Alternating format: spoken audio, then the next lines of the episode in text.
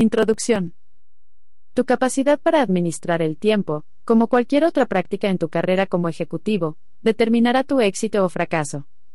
El tiempo es un recurso indispensable e insustituible para el logro. Es tu bien más preciado. No se puede guardar, ni puede ser recuperado una vez perdido. Todo lo que tienes que hacer requiere tiempo y cuanto mejor utilices tu tiempo, más lograrás y mayor será tu recompensa. La gestión del tiempo es esencial para la salud máxima y la eficacia personal. El grado en el que te sientes al control de tu tiempo y tu vida es un determinante importante de tu nivel de paz interior, armonía y bienestar mental. La sensación de estar fuera del control de tu tiempo es la principal fuente de estrés, ansiedad y depresión. Cuanto mejor puedas organizar y controlar los hechos cruciales de tu vida, mejor te sentirás, poco a poco, tendrás más energía, dormirás mejor y conseguirás hacer más cosas. Es posible que ganes hasta dos horas productivas por día de trabajo, o incluso dupliques tu producción y tu productividad, mediante la aplicación de las ideas y los métodos enseñados en este libro. Estas técnicas han demostrado su eficacia entre miles de ejecutivos de todos los ámbitos y resultarán exitosas para ti también, siempre y cuando tengas lo que yo llamo las 4D.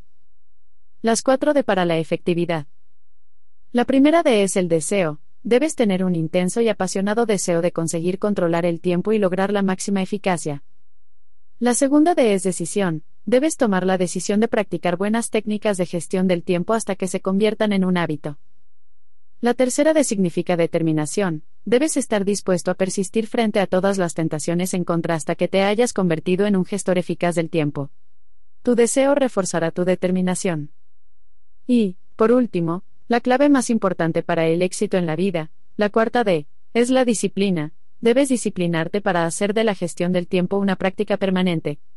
La disciplina efectiva es la voluntad de obligarte a pagar el precio y hacer lo que sabes que debes hacer, cuando debes hacerlo, te apetezca o no. Esto es crucial para el éxito. La recompensa por convertirte en un excelente administrador del tiempo es enorme. Es la calidad identificable y visible de una persona eficiente frente a alguien ineficaz. Todos los ganadores en la vida usan bien su tiempo.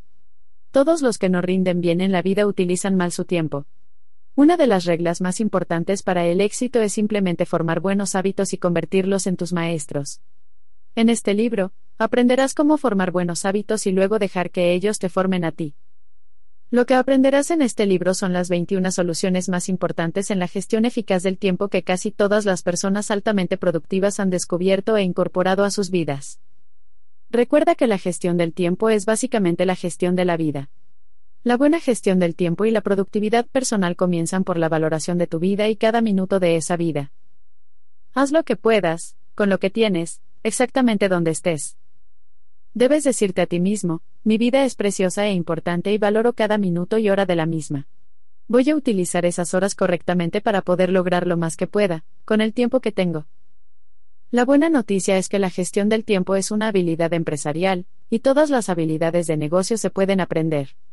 La gestión del tiempo es como andar en bicicleta, escribir en un teclado o practicar un deporte. Se compone de una serie de métodos, estrategias y técnicas. Se trata de un conjunto de habilidades que puedes aprender, practicar y dominar con determinación y repetición. 1. La psicología de la administración del tiempo. El modo en que piensas y te sientes contigo mismo determina en gran medida tu calidad de vida y el núcleo emocional de tu personalidad es tu autoestima, definida como lo mucho que te gustas a ti mismo. Tu autoestima viene determinada en gran medida por el modo de usar tu vida y tu tiempo para desarrollar todo tu potencial. Tu autoestima aumenta cuando trabajas de manera eficiente, y disminuye cuando no. La otra cara de la moneda de la autoestima se llama autoeficacia, definida como el grado en que sientes que eres competente, apto y productivo, capaz de resolver tus problemas, hacer tu trabajo y alcanzar tus metas. Cuanto más competente, capaz y productivo te sientas, mayor será tu autoestima. Cuanto mayor sea tu autoestima, más productivo y capaz serás. Cada uno apoya y refuerza al otro. Las personas que administran bien su tiempo se sienten positivas, confiadas y a cargo de sus vidas. La ley de control. La psicología de la gestión del tiempo se basa en un simple principio llamado ley de control. Esta ley dice que te sientes bien contigo mismo en la medida en que sientes que llevas el control de tu propia vida. Esta ley también dice que te sientes negativo contigo mismo en la medida en que sientes que no estás al control de tu propia vida o trabajo. Los psicólogos se refieren a la diferencia entre un lugar de control interno, donde sientes que eres el dueño de tu propio destino, y un lugar externo, donde te sientes controlado por circunstancias ajenas a ti mismo. Cuando tienes un lugar de control externo, te sientes controlado por tu jefe y tus facturas, y por la presión de tu trabajo y responsabilidades. Sientes que tienes mucho que hacer en muy poco tiempo y que no estás verdaderamente al mando de tu tiempo y tu vida. La mayor parte de lo que haces, hora tras hora, es reaccionar y responder a los acontecimientos externos. Hay una gran diferencia entre la acción autodeterminada y dirigida a objetivos y la reacción, que es una respuesta inmediata a una presión externa. Es la diferencia entre sentirte positivo, y el control de tu vida y sentirte negativo, estresado y presionado. Para rendir al máximo debes tener una fuerte sensación de control sobre las áreas importantes de tu vida profesional y personal. Tus pensamientos y sentimientos. En términos psicológicos, cada persona tiene un concepto de sí misma, un programa maestro interno que regula su comportamiento en todas las áreas importantes de la vida. Las personas con un alto concepto de sí mismas con respecto a la gestión del tiempo se ven, y piensan en sí mismas como bien organizadas y productivas. Están muy al control de sus vidas y su trabajo. Tu concepto de ti mismo se compone de todas tus ideas, fotos, imágenes y, sobre todo, tus creencias acerca de ti mismo, en especial en cuanto a la forma de gestionar tu tiempo. Algunas personas creen que son extremadamente bien organizadas y eficientes. Otras se sienten continuamente abrumadas por las demandas de otras personas y circunstancias. Las creencias se hacen realidad. ¿Cuáles son tus creencias sobre ti mismo y tu capacidad para administrar tu tiempo personal? ¿Te ves y piensas en ti mismo como un administrador de tiempo altamente eficiente y eficaz? ¿Crees que eres altamente productivo y estás al completo control de tu vida y tu trabajo? Sea cual sea tu creencia, si crees en ti mismo como un administrador de tiempo excelente, harás naturalmente esas cosas que son coherentes con esa creencia. Debido a que tu concepto de ti mismo hace que te esfuerces continuamente por mantener la coherencia entre la persona que ves, en el interior y la manera de conducirte en el exterior, si crees que administras bien tu tiempo, serás un buen administrador del tiempo. Puedes hacer todos los cursos de gestión del tiempo, leer todos los libros y practicar distintos sistemas, pero si te percibes como un mediocre administrador del tiempo, nada servirá de ayuda. Si has desarrollado el hábito de llegar tarde a las reuniones y citas, o crees que eres una persona desorganizada, esos hábitos se convierten en tu comportamiento automático. Si no cambias tus creencias acerca de tus niveles personales de eficacia y eficiencia, tu capacidad para administrar tu tiempo tampoco cambiará. Toma una decisión. ¿Cómo desarrollas nuevas creencias positivas acerca de ti mismo y de tu nivel de productividad personal? Afortunadamente, no es difícil. Solo tienes que utilizar las 4D, deseo, decisión, determinación y disciplina. Más importante aún, toma la decisión de desarrollar un hábito específico de gestión del tiempo, como llegar temprano a cada reunión en un futuro cercano. Cada cambio en tu vida viene cuando tomas una clara e inequívoca decisión de hacer algo diferente. Tomar la decisión de convertirte en un administrador de tiempo excelente es el primer paso importante. Programa tu mente. Una vez que hayas tomado la decisión de convertirte en una persona altamente productiva, hay una serie de técnicas de programación personales que puedes poner en práctica. La primera es cambiar tu diálogo interno. El 95% de tus emociones y de tus acciones finales vienen determinadas por la forma en que te hablas a ti mismo la mayor parte del tiempo. Repítete a ti mismo, estoy bien organizado y soy altamente productivo.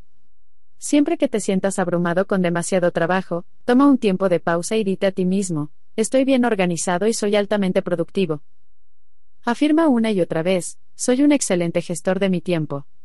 Si la gente te pregunta por el uso de tu tiempo, diles, soy un excelente gestor de mi tiempo. Cada vez que dices estoy bien organizado, tu subconsciente acepta estas palabras como una orden y comienza a motivarte y conducirte hacia la realidad, volviéndote bien organizado en tus comportamientos. Visualízate a ti mismo como quieres ser. La segunda manera de transformar tus comportamientos es visualizarte a ti mismo como un administrador de tiempo excelente. Mírate como alguien organizado, eficiente y al control de tu vida. Recuerda que la persona a la que ves en tu interior es la persona que serás en el exterior. Si ya eres una persona bien organizada y altamente productiva, ¿cómo te comportarías de manera diferente? ¿Qué cambiaría de la forma en que te comportas hoy? Crea una imagen de ti mismo como de alguien tranquilo, confiado, altamente eficiente, más relajado y capaz de completar una gran cantidad de trabajo en un corto periodo de tiempo. Imagínate cómo se vería una persona altamente productiva. ¿Estaría el escritorio de esa persona limpio y ordenado? ¿La persona se vería sin prisas y sin tensión? Crea una clara imagen mental de ti mismo como una persona que está al control de su tiempo y de su vida. Actúa como si. La tercera forma de programarte es actuar como si ya fueras un buen administrador de tu tiempo. Piensa en ti mismo siendo bien organizado en todo lo que haces. Si ya fueras excelente en la gestión del tiempo, ¿cómo te comportarías? ¿Qué estarías haciendo de manera diferente? Con respecto a tu tiempo y productividad personal, ¿qué sería diferente en la forma en que haces las cosas ahora? Curiosamente, incluso si no consideras hoy que eres un buen administrador del tiempo, pero, no obstante, finges que lo eres, estas acciones generarán un sentimiento de eficacia personal. En realidad puedes cambiar tus acciones, hábitos y comportamiento cuando finges hasta que lo consigues. 2. Establece tus valores. Dado que la gestión del tiempo es realmente la gestión de la vida, la mejora de tu productividad personal comienza con un examen de tus valores. Una de las leyes de Murphy dice que antes de hacer nada, hay que hacer otra cosa primero. No es posible manejar tu tiempo adecuadamente a menos que sepas exactamente cuáles son tus valores. Una buena gestión del tiempo requiere que armonices el control sobre una secuencia de eventos con lo que es más importante para ti. Si no es importante para ti, entonces nunca te sentirás motivado y decidido a conseguir el control de tu tiempo. Pregúntate esto, ¿por qué hago lo que hago? ¿Por qué te levantas por la mañana? ¿Por qué haces el trabajo que haces? ¿Cuál es tu razón para trabajar donde trabajas? Significado y propósito. Toda persona tiene una profunda necesidad de significado y propósito en la vida. Una de las principales causas de estrés e infelicidad personal es la sensación de que lo que estás haciendo no tiene sentido y finalidad según tú y tus valores y convicciones más profundas. Siempre hay que empezar por hacerse la pregunta, ¿por qué? Puedes llegar a ser más eficiente con las técnicas de gestión del tiempo, pero no va a hacerte ningún bien si acabas por ser más eficiente en algo que no tiene sentido para ti. Una mayor eficiencia simplemente aumentará tu sensación de alienación, frustración y ansiedad. ¿Qué valoras más? La siguiente pregunta que hay que formularse es, ¿qué valoras más en la vida? ¿Qué es lo que realmente te preocupa y defiendes? ¿Qué no te representa? Solo te sentirás feliz, valioso y estimable según el grado en que tus actividades del día a día estén en armonía con tus valores. Casi todo el estrés, la tensión, la ansiedad y la frustración, tanto en la vida como en el trabajo, viene de estar haciendo una cosa mientras crees y valoras algo completamente diferente. Hay muchos informes sobre ejecutivos que experimentan agotamiento como resultado de la presión de su trabajo. Pero las personas que aman lo que están haciendo, y ponen todo su corazón en su trabajo, dado que es un reflejo de sus valores, rara vez experimentan estrés o agotamiento de algún tipo. Cuando estás viviendo en consonancia con tus valores, pareces experimentar un flujo continuo de energía, entusiasmo y creatividad. El estrés viene de trabajar en cosas que no son coherentes con tus valores más altos. Examina tus valores, tus creencias y convicciones más íntimas y pregúntate qué cambios podrías hacer para alinear tus actividades, en el exterior, y tus prioridades en la vida, en el interior. Eres extraordinario. Descubre y acepta que eres una persona única y maravillosa. Tus valores han crecido y evolucionado a lo largo de toda tu vida han surgido como resultado de un sinnúmero de influencias y experiencias. Son parte de tu ADN psicológico y emocional. Son parte de tu carácter y personalidad. Rara vez cambian con el tiempo. Tu trabajo consiste en determinar cuáles son realmente tus valores más íntimos y luego organizar tu vida para que vivas y trabajes en consonancia con esos valores. Analízate a ti mismo. Aquí hay cuatro ejercicios de completar frases que puedes utilizar para obtener una mejor comprensión de la persona que eres por dentro. Completa cada frase. 1. Yo soy. Si un extraño te preguntara, ¿quién eres tú realmente? ¿Cuál sería tu respuesta? ¿Cuáles serían las primeras palabras que utilizarías para describirte? ¿Te describirías a ti mismo en términos de tu trabajo, de tus cualidades como persona, tus esperanzas, sueños y aspiraciones? Selecciona de tres a cinco palabras para completar la frase, yo soy. Si entrevistaras a las personas que te rodean, las personas con las que vives y trabajas y les hicieras la misma pregunta acerca de ti mismo, ¿qué dirían? ¿Cómo te describirían otras personas respecto a tus valores y la persona que realmente eres? Basándote en la forma en que te comportas y tratas a otras personas, ¿a qué conclusiones llegarían sobre la persona que eres por dentro? 2. La gente es. Piensa en la gente en general, en el mundo que te rodea. ¿Cómo describirías la raza humana? La gente es buena, cálida y amorosa. La gente es perezosa, despistada o poco fiable. Tu respuesta tendrá una gran influencia en la forma en que tratas a otras personas en cada parte de tu vida. Determinará casi todo lo que vas a lograr como ejecutivo y como persona con familia y amigos. 3. La vida es. Tu respuesta aquí puede parecer simple, pero habla de toda tu filosofía de vida. La gente feliz, sana y positiva ve la vida como una experiencia maravillosa, llena de altibajos, pero sin duda una gran aventura en general. Una de mis historias favoritas es sobre un joven que va a un viejo filósofo y le dice, la vida es dura. El filósofo responde, ¿En comparación con qué? Como dijo Helen Keller, la vida es una aventura atrevida o no es vida. ¿Qué es la vida para ti? 4. Mi objetivo principal en la vida es. Si pudieras agitar una varita mágica y cumplir un único gran objetivo en la vida, ¿qué meta, ya sea a corto o largo plazo, tendría el mayor impacto positivo sobre tu vida? Ahora, completa estas frases. La meta más grande de mi carrera es. La meta más grande para mi familia es. Estas son algunas de las preguntas más profundas e importantes que puedes preguntar y responder por ti mismo. Cuando tengas claras tus respuestas, lo que no será fácil, puedes entonces preguntarte qué cambios tendrías que hacer para alinear mejor tu uso del tiempo con tus prioridades en la vida. Napoleon Hill observó que la vida solo comienza a ser grande cuando decidimos claramente nuestra meta más importante en la vida. ¿Cuáles son tus objetivos más importantes? 3.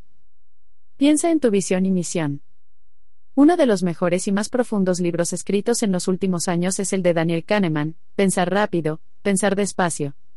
Su visión es que tenemos que utilizar dos tipos diferentes de pensamiento para hacer frente a la variedad de situaciones que enfrentamos en nuestra vida diaria. El pensamiento rápido es el tipo de pensamiento que usamos para hacer frente a las tareas, responsabilidades, actividades, problemas y situaciones a corto plazo. Actuamos rápida e instintivamente. En la mayoría de casos, el pensamiento rápido es totalmente adecuado para nuestras actividades del día a día. El segundo tipo de pensamiento que Kahneman describe es el pensamiento lento. Es cuando das un paso atrás, y tomas más tiempo para pensar cuidadosamente en los detalles de la situación antes de decidir lo que vas a hacer. La percepción de Kahneman es que el fracaso a la hora de emplear el pensamiento lento cuando es requerido y necesario es la causa de muchos de los errores que cometemos en la vida. Para llegar a ser excelentes en la gestión del tiempo, y para tener toda tu vida bajo control, debes comprometerte a pensar despacio de forma regular. Empieza con la pregunta, ¿qué estoy tratando de hacer? Piensa antes de actuar. Muy a menudo, puedes encontrarte trabajando muy duro, pero no te has tomado el tiempo de retroceder y pensar qué es lo que realmente quieres lograr. Esta es la historia de un matrimonio que va de viaje en coche desde San Diego a Los Ángeles. Él no está familiarizado con la ruta, pero igualmente conduce a toda velocidad. En cierto momento, la esposa dice, Cariño, ¿Fénix está de camino a Los Ángeles? Entonces él dice, ¿por qué lo preguntas? Ella responde, Bueno, acabamos de pasar una señal que decía que vamos de camino a Fénix. Él dice, No importa. Nos lo estamos pasando bien. Antes de pisar el acelerador de tu propia vida, debes desarrollar una claridad absoluta acerca de lo que estás realmente tratando de conseguir. En el Diccionario del Diablo, Ambrose Bierce escribió que la definición de fanatismo es redoblar tus esfuerzos después de que tu objetivo haya sido olvidado. ¿Es tu objetivo crear una gran vida? ¿Estás tratando de labrarte una gran carrera o lograr una gran obra? Tu capacidad para dar un paso atrás e involucrarte en el autoanálisis y la introspección, pensamiento lento, es esencial para que puedas organizar tu tiempo de tal manera que seas lo más productivo posible y que consigas la mayor cantidad de alegría, satisfacción y felicidad de lo que haces. Ten presente el fin. Sé claro acerca de los resultados que deseas. Como dijo Stephen Covey, comienza pensando en el fin. ¿Cuál es el resultado final, el objetivo o logro por el que te estás esforzando? ¿Dónde quieres terminar al final del día? A medida que trepas por la escalera del éxito, asegúrate de que está apoyada en el edificio correcto. ¿Estás trabajando con el fin de ganar dinero suficiente para estar seguro y sentirte feliz? ¿Estás trabajando porque amas tu trabajo, o porque sientes que estás en una misión de lograr algo muy importante? ¿Cómo sería tu mundo si lograras tu meta más grande? ¿Cuál es tu visión de ti mismo y de tu carrera a largo plazo? ¿Cuál es tu misión? ¿Qué diferencia quieres marcar en la vida de otras personas? Si todo lo que estás haciendo es con el fin de ganar suficiente dinero para pagar tus facturas, va a ser difícil que construyas y mantengas un nivel alto de compromiso y entusiasmo. Para estar verdaderamente feliz y realizado, debes trabajar por lograr algo que sea más grande que tú, y que marque una diferencia en la vida o el trabajo de otros. Examina tu metodología. Cuando tengas claro lo que estás tratando de hacer, entonces debes preguntarte, ¿cómo estoy tratando de hacerlo? Cada vez que te preguntas y respondes a estas dos preguntas, obtienes una información valiosa que te permite mirar tu situación y saber si estás en la dirección correcta. Una vez que tengas claro lo que estás intentando hacer y cómo estás tratando de hacerlo, entonces debes hacerte una tercera pregunta, ¿cómo me va? ¿Lo que estás haciendo te lleva hacia lo que deseas de forma más rápida y eficiente? ¿Estás satisfecho con tu ritmo de progreso? ¿Las cosas van bien? ¿O estás experimentando demasiadas barreras y obstáculos en tu viaje? Por encima de todo, cuestiona tus suposiciones. Como dijo Peter Drucker, las suposiciones errantes se encuentran en la raíz de cada fracaso. ¿Cuáles son tus suposiciones acerca de tu trabajo y tu vida? ¿Cuáles son tus suposiciones conscientes? ¿Cuáles son tus suposiciones inconscientes y a menudo indiscutidas? Es increíble la cantidad de gente que trabaja duro en base a suposiciones falsas que nunca se han cuestionado. Busca una manera mejor. Al reflexionar sobre la pregunta, ¿cómo me va? Debes también considerar otra pregunta importante. ¿Puede haber una manera mejor? El hecho es que casi siempre hay una manera diferente y mejor para lograr un objetivo de negocio. Esta otra manera puede ser más rápida, más barata, más fácil y más eficaz. Hay una cita hermosa que dice, hay más cosas en la vida que simplemente aumentar su velocidad. Muchas personas trabajan muy duro, pero van en la dirección equivocada en el camino equivocado. No tienen claro lo que están tratando de hacer y dónde quieren acabar, pero tampoco quieren hacer frente a la posibilidad de que podrían estar equivocadas. El proceso de hacer preguntas difíciles requiere pensar despacio, pero puede aumentar significativamente la velocidad a la que alcanzas tus objetivos de negocio y tu visión y misión. 4. Proyecta hacia adelante, mira hacia atrás.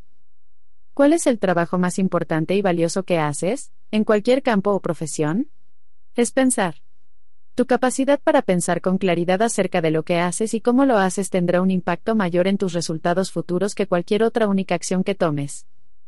Hay algunas áreas de tu trabajo en las que pensar despacio es absolutamente esencial para que puedas rendir al máximo.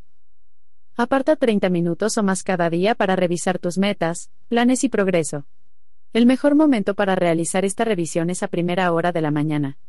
Tómate un tiempo para pensar, planear, soñar y crear. Todos los ejecutivos excepcionales y los hombres y mujeres altamente eficaces reservan este tiempo cada día para considerar cuidadosamente lo que van a hacer antes de comenzar. Deberías leer, revisar, reflexionar y pensar en lo que estás haciendo antes de emprender la acción. A lo largo de los años, He leído cientos de biografías y memorias de hombres y mujeres de éxito en todos los campos.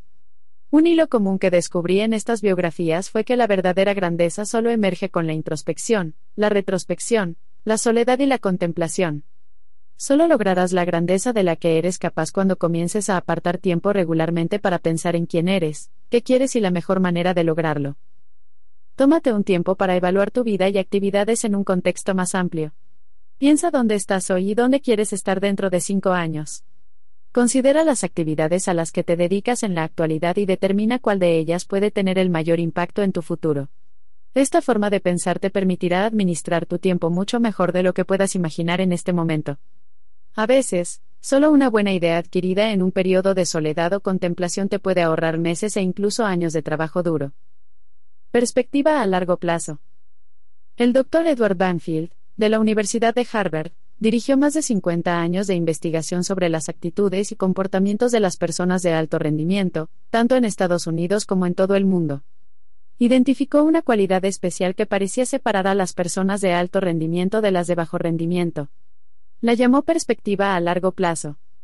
Banfield descubrió que las personas de alto rendimiento se tomaban un tiempo para pensar en el futuro, a menudo a 10 y 20 años vista y desarrollar una claridad absoluta sobre dónde querían estar en sus vidas y trabajo en ese momento. Luego regresaban al presente y se aseguraban de que todo lo que estuvieran haciendo en este momento estuviese en consonancia con el lugar donde querían estar en el futuro. Esta es una técnica de gran alcance que tú también puedes utilizar. Proyecta hacia dos o tres años en adelante, e imagina que tu situación vital es ideal en todos los sentidos. Crea una imagen mental clara de cómo sería tu situación de trabajo si fuera perfecta. Desde este punto de vista del futuro, mira a tu alrededor y describe tu situación de vida y de trabajo ideal. Luego, pregúntate si lo que estás haciendo en este momento es consistente con la creación de tu futuro ideal. Desde ese punto de vista, mira hacia atrás hacia ti mismo, a dónde estás hoy y observa los pasos que tendrás que dar para llegar a donde quieres ir. Este pensamiento de regreso desde el futuro es una práctica común de muchos altos ejecutivos. Toma mejores decisiones en el presente. Por ejemplo, una joven decide que quiere tener gran éxito en los negocios en su vida adulta. Con esta perspectiva clara a largo plazo en mente, trabaja muchas horas extra para obtener excelentes calificaciones en la escuela secundaria y así matricularse en una buena universidad. En la universidad, toma cursos más complejos y estudia mucho más tiempo que sus compañeros para graduarse al nivel más alto posible de su clase.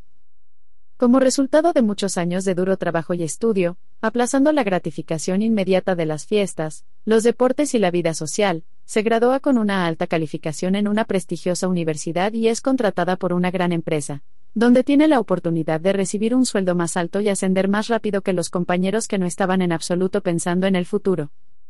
Cuando tienes claro dónde quieres estar en algún momento del futuro, es mucho más fácil que puedas tomar mejores decisiones en el presente. La regla es que la visión a largo plazo mejora la toma de decisiones a corto plazo. Habrás oído el dicho, si no sabes a dónde vas, cualquier camino te llevará allí. El hábito de desarrollar una perspectiva a largo plazo es bastante poderoso. Al proyectar hacia el futuro y mirar hacia atrás hasta el presente, verás a menudo pasos que puedes tomar y errores que puedes evitar. Este ejercicio te ayudará a cristalizar tus valores. Te dará las herramientas internas para organizar tu tiempo y actividades para que lo que estés haciendo hoy te lleve hacia la creación de tu futuro ideal. Listo para las técnicas de gestión del tiempo. Si no vas en dirección a tu destino deseado, no quieres llegar más rápido. Si no estás yendo en tu propia dirección autodeterminada, no tiene sentido gestionar tu tiempo de manera que se acelere tu velocidad de logro. Las estrategias de gestión del tiempo y las tácticas aplicadas sin una visión de futuro claro te llevarán a un destino que no tendrá ningún interés para ti, solo que más rápido. Una vez que tengas claros tus valores, tu visión y misión para tu vida y obra y tengas claro qué es lo que quieres lograr y la mejor manera de lograrlo, entonces, y solo entonces, puedes empezar a aplicar algunas de las poderosas técnicas de gestión del tiempo que hay a tu disposición. 5. Redacta planes. Todos los administradores de tiempo exitosos son buenos planificadores. Hacen listas y sublistas para lograr cada objetivo mayor y menor. Cada vez que un nuevo proyecto aterriza en su escritorio, se toman un tiempo para pensar exactamente lo que quieren lograr, y luego escriben una lista ordenada, en secuencia, de todas las medidas necesarias para su realización. Hay una regla que dice que cada minuto invertido en planificación ahorra 10 minutos de ejecución. El tiempo que inviertes en pensar sobre el papel lo que necesitas llevar a cabo, antes de comenzar el trabajo, te devolverá un rendimiento en energía personal del 1000%. 10 minutos ahorrados por cada minuto que inviertes en la planificación de tu trabajo en primer lugar. Una vez que tengas claro tu objetivo, a continuación haz una lista con todo lo que puedas pensar que vas a tener que hacer para lograr ese objetivo. Sigue añadiendo nuevos elementos a la lista mientras piensas en ellos, hasta que tu lista esté completa, Organiza tu lista de dos maneras, mediante la secuencia y por prioridad. En primer lugar, en la organización secuencial, crea una lista de actividades en orden cronológico, desde el primer paso hasta el último antes de la finalización de la meta o proyecto. Como dijo Henry Ford, puedes lograr cualquier objetivo si lo divides entre las suficientes piezas pequeñas.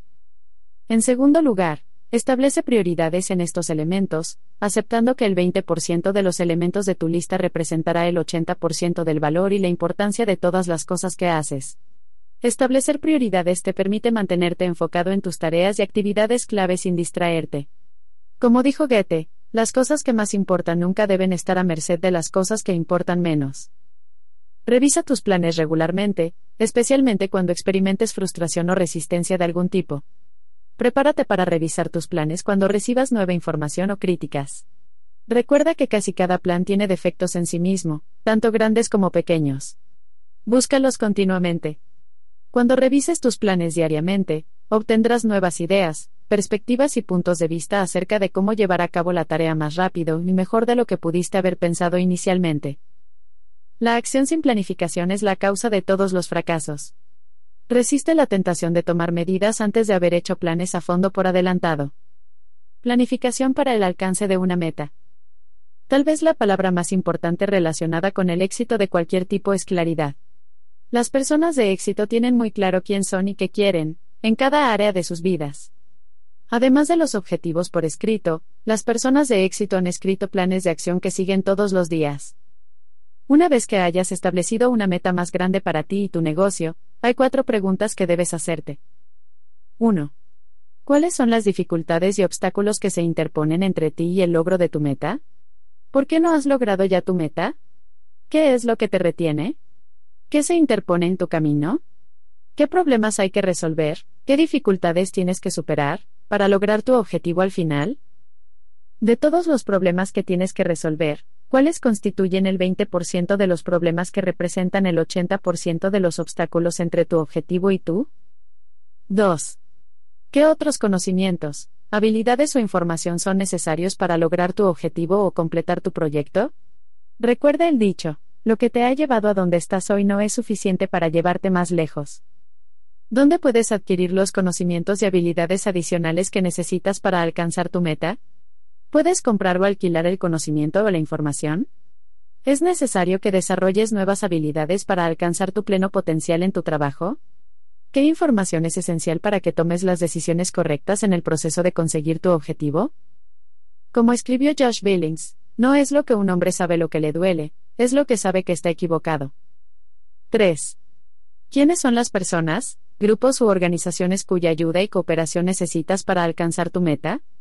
A veces, una sola persona puede darte ideas y puntos de vista o abrirte puertas, ayudándote a alcanzar mucho más de lo que nunca creíste posible. Es la misma razón por la que muchos empresarios entran en empresas conjuntas y alianzas estratégicas con sus competidores a fin de ofrecer productos y servicios a los clientes de cada uno que ahora mismo no ofrecen. 4. De todas las personas que pueden ayudarte a alcanzar tu meta, ¿cuál es la persona más importante de todas? ¿Qué podrías ofrecer a cambio de la ayuda y cooperación de esta persona para conseguir tus objetivos más importantes aún más rápido?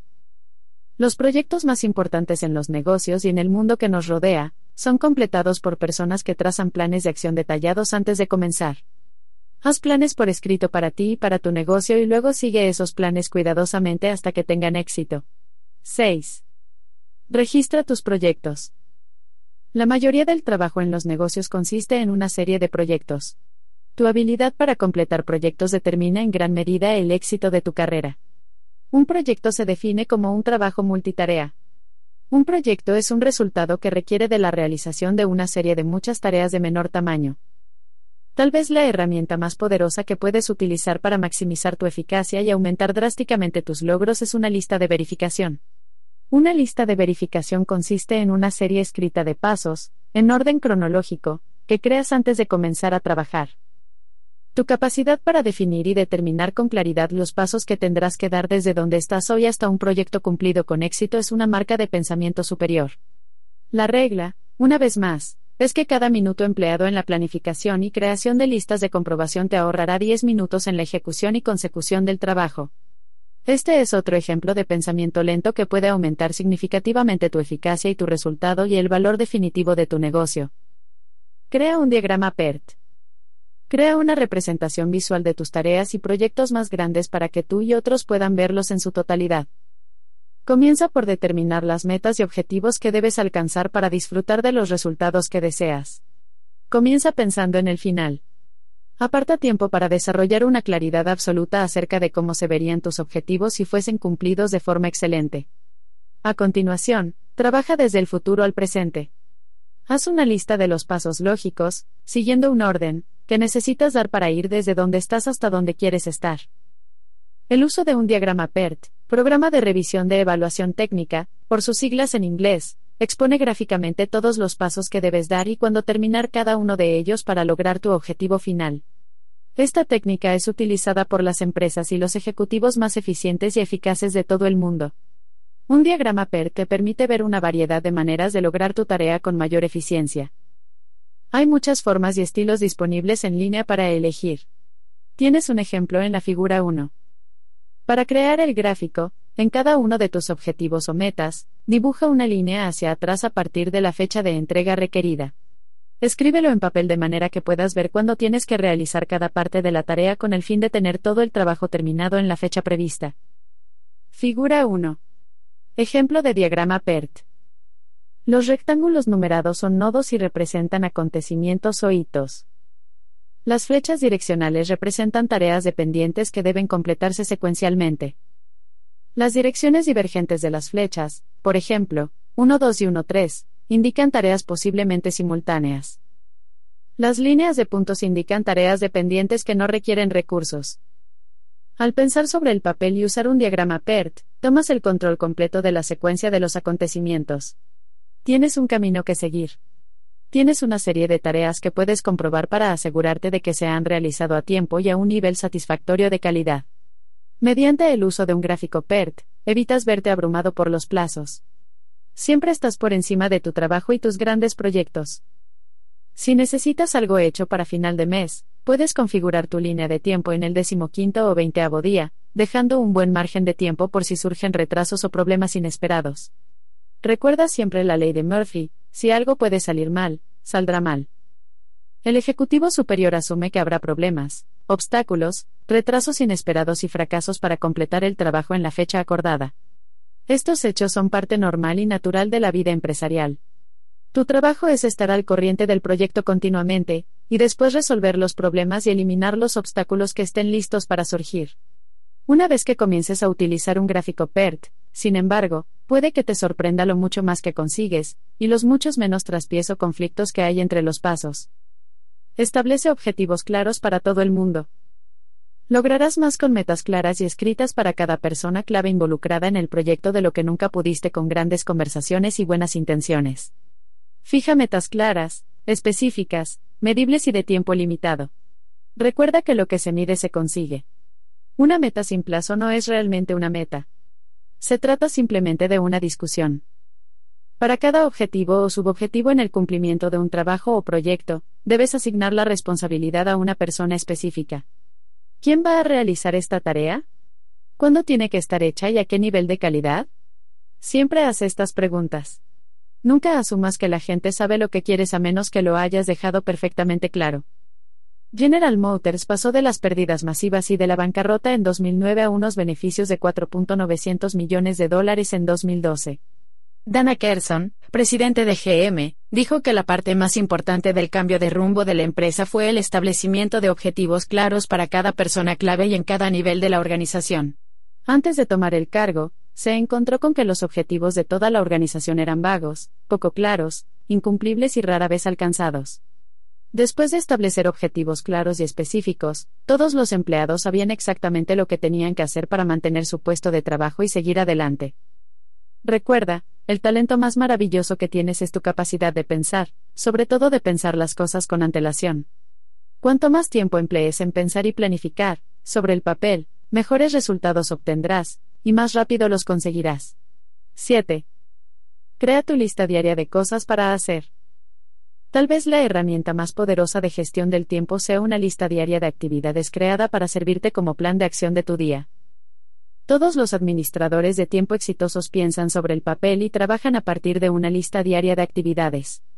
Al igual que un piloto utiliza una lista de comprobación antes de cada despegue, los ejecutivos eficaces toman unos minutos para crear una lista de cosas para hacer antes de comenzar cada día. El mejor momento para hacer esa lista es la noche anterior, para que tu mente subconsciente pueda trabajar en la lista mientras duermes. Cuando te levantes por la mañana, a menudo surgirán ideas y conocimientos para ayudarte a alcanzar algunos de los objetivos más importantes de tu lista. Al final de cada día, la última cosa que haces debería ser planificar el día siguiente. En un estudio entre más de medio centenar de ejecutivos de empresas altamente eficaces, 49 de los 50 dijeron que el mejor sistema de gestión del tiempo que habían empleado nunca era un sencillo blog de papel en el que escribían todo lo que tenían que hacer antes de empezar. Duerme mejor. Mucha gente se mueve y da vueltas durante la noche tratando de no olvidar algo que tienen que hacer al día siguiente. Si creas una lista antes de irte a la cama, escribiendo todo lo que has planeado para el siguiente día de trabajo, dormirás mucho mejor y te despertarás más fresco. Según los especialistas en gestión del tiempo, se tarda unos 12 minutos cada día en escribir una lista de tus tareas para ese día. Pero esta lista te ahorrará 10 veces esa cantidad de tiempo en la mejora de la productividad. 12 minutos empleados en la preparación de una lista diaria te devolverá una inversión de 120 minutos, o dos horas de mayor productividad, cuando comiences el trabajo. Es una recompensa increíble para una tarea tan simple. El método ABD. Una vez que hayas hecho una lista de todo lo que vas a hacer al día siguiente, organiza tu lista aplicando el método APDE a tus actividades. La palabra más importante en la gestión del tiempo es consecuencias. Una tarea es importante en función de las posibles consecuencias de hacerla o no. Cuando estableces prioridades, aplicas este principio a cada tarea y siempre empiezas con la tarea que tiene mayores consecuencias. Aquí es donde el método ABDE es especialmente útil. Comienza por hacer una lista de todo lo que tienes que hacer al día siguiente. Luego, escribe una A, B, C, D o E junto a cada elemento de la lista antes de comenzar el trabajo. Un elemento que has marcado con la A es algo que debes hacer. Es algo importante y tiene consecuencias graves, ya sea que se haga o no. Pon una A junto a esas tareas y actividades que debes realizar en el transcurso del día si vas a cumplir con tus responsabilidades. Los elementos B son aquellas cosas que deberías hacer. Hay consecuencias leves por hacer, o no hacer, las tareas B, pero no son tan importantes como las actividades marcadas con la A. La regla es que nunca te pones con una actividad B cuando hay una actividad A que está sin hacer. Las actividades con una C son agradables de hacer, pero no tienen consecuencias, ni positivas ni negativas. Conversar con un compañero de trabajo, ir a por una taza extra de café o revisar tu correo electrónico son cosas agradables de hacer, y a menudo divertidas y placenteras, pero no tiene consecuencias en absoluto hacerlas o no, en términos de tu eficacia en el trabajo. El tiempo desperdiciado sabotea carreras. Robert Half International estima que hasta un 50% del tiempo de trabajo se dedica a actividades con la letra C, cosas que no contribuyen en absoluto a la empresa. Toda persona es un animal de costumbres. Las personas efectivas establecen buenos hábitos y los convierten en sus maestros. Las personas ineficaces establecen accidentalmente malos hábitos y entonces esos malos hábitos gobiernan sus vidas. Mucha gente tiene el hábito de ir a trabajar y meterse de inmediato en actividades de pérdida de tiempo, de poco o ningún valor. Tan pronto como llegan, encuentran a alguien con quien charlar, leen el periódico, consultan su correo electrónico, toman una taza de café y, en general, vaguean con facilidad a lo largo del día. Pero aquello que haces de forma repetida pronto se convierte en un hábito. Es lamentable que la gran mayoría de la gente del mundo laboral actual ha establecido la costumbre de perder la mayor parte de su tiempo en actividades que no contribuyen en nada a sus negocios o sus carreras. No dejes que esto te suceda. Delega todo lo posible. Volviendo al método ABDE, una actividad es algo que puedes delegar en otra persona. La regla es que debes delegar todo lo posible en otras personas con el objeto de liberar más tiempo para que puedas involucrarte en las actividades a tus actividades A, y su finalización exitosa, determinan en gran medida todo el curso de tu carrera. Una actividad es algo que deberías eliminar por completo. Después de todo, solo puedes tener tu tiempo bajo control si dejas de lado esas cosas que ya no es necesario que hagas. Es normal y natural que la gente se deslice en una zona de confort en el curso de su trabajo y carrera. Se acomodan haciendo ciertas actividades de una manera determinada. Incluso después de ascender a responsabilidades de un nivel más alto, continuamente caen de nuevo en hacer cosas que ya no son realmente necesarias, o que otras personas podrían hacer igual de bien o mejor. Pregúntate, ¿qué pasaría si no participo en esta actividad? Si tiene poca o ninguna influencia en tu negocio o carrera, es un candidato ideal para su eliminación. Planifica tu trabajo y sigue tu plan. Nunca hagas algo que no esté en tu lista.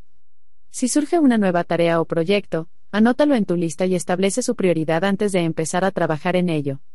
Si no escribes las nuevas ideas y actividades y a cambio reaccionas y respondes a las peticiones imparables, perderás rápidamente el control de tu día, y acabarás pasando la mayor parte de tu tiempo en actividades de escaso o ningún valor. Cualquier sistema de gestión del tiempo es mejor que ningún sistema de gestión del tiempo. Hay muchas aplicaciones de teléfonos inteligentes para ayudarte a manejar el tiempo. Hay sistemas de gestión del tiempo que puedes instalar en tu ordenador. Puedes utilizar un sistema de gestión del tiempo escrito que lleves contigo y actualices regularmente.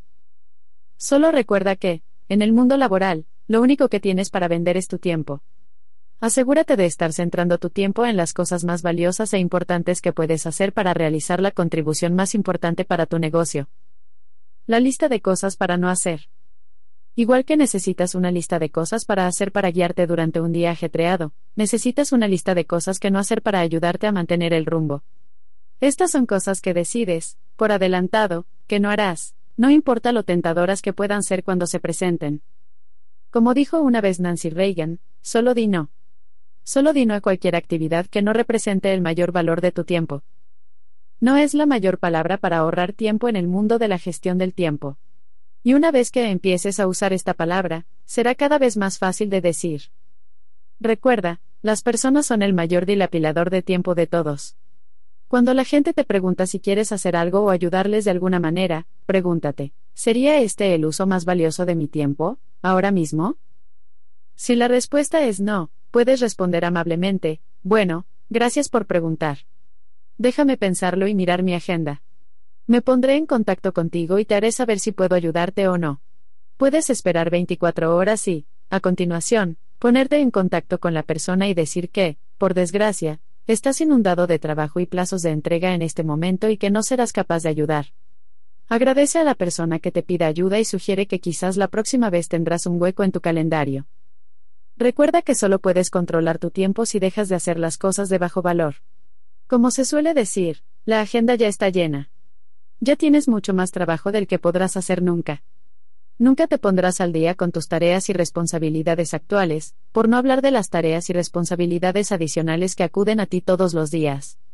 En cambio, solo di no. Dilo pronto y dilo a menudo. En poco tiempo, tendrás tu tiempo completamente bajo control. 8. Establece prioridades claras.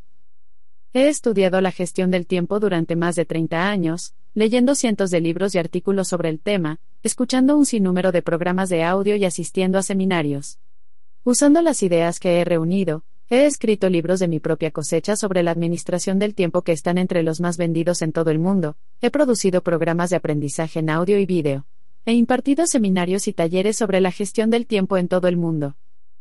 Lo que descubrí fue simple, toda la gestión del tiempo se reduce a ayudarte a determinar la tarea más importante que puedes hacer en este momento y luego darte las herramientas y técnicas para comenzar de inmediato con esa tarea, para que puedas seguir trabajando en ella hasta que la hayas completado. Ya expliqué el método ABDE en el anterior capítulo. Es uno de los métodos de establecimiento de prioridades más poderosos jamás descubiertos. Hay una serie de técnicas adicionales que también puedes utilizar para establecer prioridades. El principio de Pareto. En 1895, el economista italiano Vilfredo Pareto concluyó que la regla del 80-20 podía aplicarse al dinero, la propiedad y la acumulación de fortunas en todas las sociedades. Después de años de investigación, descubrió que el 20% de los individuos y las familias, a los que él llama los pocos pero vitales, controlaba el 80% de la riqueza y de la propiedad en Europa. La regla del 80-20 parece aplicarse a casi todas las áreas de la actividad humana, especialmente las tareas y responsabilidades.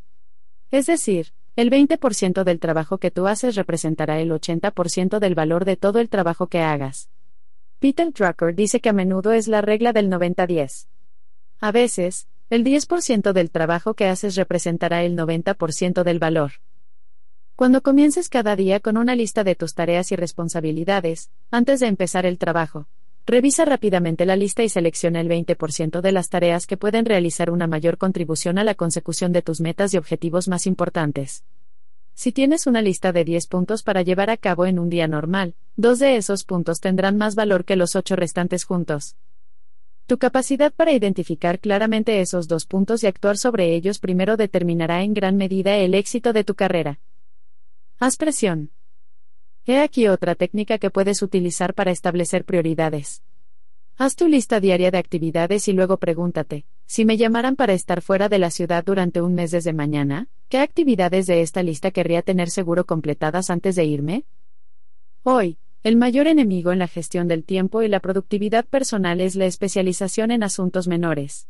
Debido a la tendencia natural de cada persona de seguir el camino de menor resistencia y asentarse en una zona de confort, es normal y natural para la gente empezar con tareas y actividades pequeñas, fáciles, divertidas, agradables y, por lo general, poco importantes al inicio de la jornada. Pero, por desgracia, lo que comienzas a hacer al principio del día se convierte rápidamente en el patrón que seguirás en las próximas horas. Al final del día, puede que descubras que has perdido todo tu tiempo en tareas pequeñas y sin sentido, y que no habrás conseguido nada de verdadero valor. Consigue hacer más cosas importantes. Otra técnica que puedes utilizar es imaginar que entras en el trabajo el lunes por la mañana y tu jefe se acerca con un dilema. Acaba de ganar unas vacaciones totalmente pagadas para dos personas, con pasajes de avión de primera clase, para un hermoso complejo vacacional.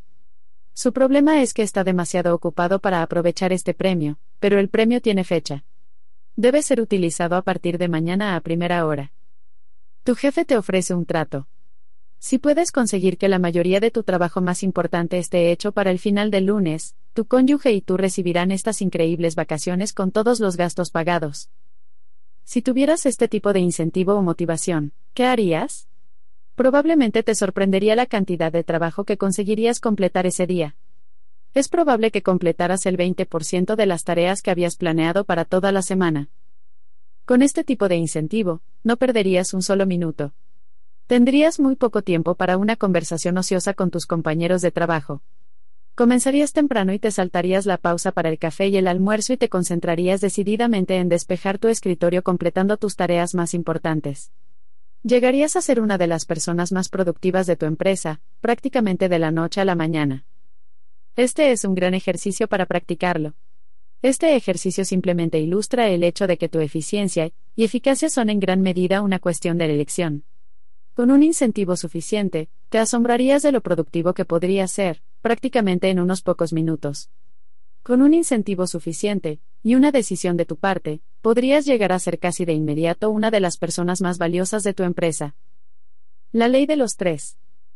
Este principio merece probablemente el costo y el tiempo de leer este libro. Se basa en un descubrimiento asombroso que he hecho con los años, trabajando con muchos miles de ejecutivos y dueños de negocios. Consiste en que, no importa la cantidad de cosas diferentes que hagas en una semana o un mes, Solo hay tres tareas y actividades que representan el 90% del valor de la contribución que realizas en tu negocio. Si haces una lista de toda tu actividad en el transcurso de un mes, es probable que éste incluya 20, 30 o 40 tareas y responsabilidades diferentes. Pero si revisas esa lista con cuidado, punto por punto, encontrarás que solo tres puntos de toda tu lista aportan el 90% de tu valor a tu negocio. ¿Cómo determinas tus tres grandes? Sencillo, Haz una lista de todas las tareas y responsabilidades de trabajo, desde el primer día del mes hasta el último, y a lo largo del año. A continuación, responde a estas tres preguntas mágicas. 1. Si pudiera hacer una cosa de esta lista, durante todo el día, ¿qué actividad contribuiría con mayor valor para mi negocio? Tu tarea más importante, la que da cuenta de la mayor contribución que puedes hacer para tu negocio, probablemente te saltará a la vista. Por lo general, será muy evidente para ti, tan evidente como para las personas que te rodean. Traza un círculo alrededor de ese asunto. 2. Si solo pudiera hacer dos cosas de esta lista, durante todo el día, ¿cuál sería la segunda actividad que prestaría una mayor contribución a mi negocio? Por lo general, este elemento saltará a la vista también.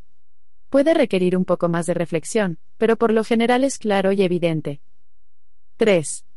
Si solo pudiera hacer tres cosas de esta lista, durante todo el día, ¿cuál sería la tercera actividad que aportaría el máximo valor a mi negocio? Al analizar tus respuestas, verás claramente que solo tres cosas de las que haces representan casi todo el valor que aportas. Iniciar y completar estas tareas es más importante que todo lo demás que hagas. Aquí hay un punto importante, si no conoces las respuestas a estas tres preguntas, estás en serios problemas tienes un gran peligro de perder tu tiempo y tu vida laboral. Si no sabes la respuesta a estas preguntas mágicas, siempre acabarás trabajando en actividades de poco y a menudo ningún valor. Si estás confuso por cualquier motivo, acude a tu jefe. Pregúntale cuáles cree que son las tres cosas más importantes que haces con el fin de que tu contribución sea más valiosa en el trabajo. Pregúntales a tus compañeros de trabajo. Pregúntale a tu cónyuge. Pero hagas lo que hagas, debes conocer las respuestas a estas tres preguntas. Difúndelos.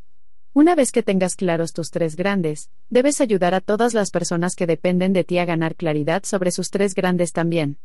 No hay cosa más amable o generosa que puedas hacer por los miembros de tu personal que ayudarles a tener absolutamente claras las cosas más importantes que hacen para realizar una contribución más valiosa a tu negocio. En un departamento u organización bien administrada, los empleados saben exactamente cuáles son las cosas más importantes que pueden hacer para dar una mayor contribución. Al mismo tiempo, cada trabajador debería conocer cuáles son los tres grandes de los demás. Durante todo el día, todos los días, todo el mundo debería trabajar, tanto juntos como separados, para completar una o más de esas tres grandes tareas. Las personas dominadas por el pensamiento rápido reaccionan y responden de forma natural a las exigencias y presiones del momento. Continuamente se desvían del camino y de trabajar en sus tareas de mayor prioridad. Pero esta práctica no tiene que ver contigo. Antes de comenzar a trabajar, aparta algún tiempo para pensar despacio, seleccionar tu tarea más importante y luego empezar a trabajar en esa tarea excluyendo cualquier otra cosa. 9. No te desvíes. ¿Cuál es el uso más valioso de mi tiempo en este momento? Puesto que es la pregunta más importante de toda la gestión del tiempo, pregúntatelo una y otra vez hasta que se convierta en una guía automática que te motive y te lleve a centrarte en tu tarea o actividad de mayor valor. Cuando organices todas tus actividades de tiempo y de trabajo en torno a la respuesta de esta pregunta, te sorprenderá lo mucho más productivo que te vuelves, y con qué rapidez. A veces le pregunto a mi audiencia, ¿cuál es su activo financiero más valioso? Después de que lo hayan pensado, y me hayan dado un par de respuestas, señalo que la respuesta es su capacidad de ganar. Tu capacidad de ganar dinero representa de un 80 a un 90% de tu valor económico en el mundo laboral. Piensa en ti mismo como una máquina de ganar. Cada tarea en la que trabajas aporta un valor de algún tipo, ya sea alto o bajo. Tu trabajo consiste en centrarte en el uso más valioso de tu tiempo y en disciplinarte para trabajar continuamente en esas pocas actividades que contribuyen con un mayor valor a tu trabajo y tu negocio. Un principio de vida. Esta selección del uso más valioso de tu tiempo se aplica también a todas las áreas de tu vida. A veces, el uso más valioso de tu tiempo, especialmente si estás trabajando muy duro, consiste en ir a casa y meterte en la cama temprano y tener una buena noche de sueño. A veces, el uso más valioso de tu tiempo es gastarlo junto a las personas importantes de tu vida. A veces, el uso más valioso de tu tiempo es prestar una excelente atención a tu salud física, comiendo alimentos adecuados, sacando tiempo para hacer ejercicio con regularidad, y obteniendo el descanso adecuado y la relajación que necesitas para rendir al máximo. A veces, el uso más valioso de tu tiempo es simplemente pasarlo con tu familia o leer un buen libro en lugar de ver la televisión. En otras ocasiones, el uso más valioso de tu tiempo será socializar, reunirte con familiares y amigos de cuya compañía disfrutas, de modo que puedas relajarte y desestresarte. Lo que más importa es que siempre te estés haciéndote esta pregunta, ¿cuál es el uso más valioso de mi tiempo en este momento? Y luego disciplinarte para iniciar y completar esa actividad, sea cual sea. Cuando comiences a incorporar esta sugerencia en tus habilidades de gestión del tiempo y en tu día, te convertirás en uno de los administradores de tiempo más eficientes de tu generación.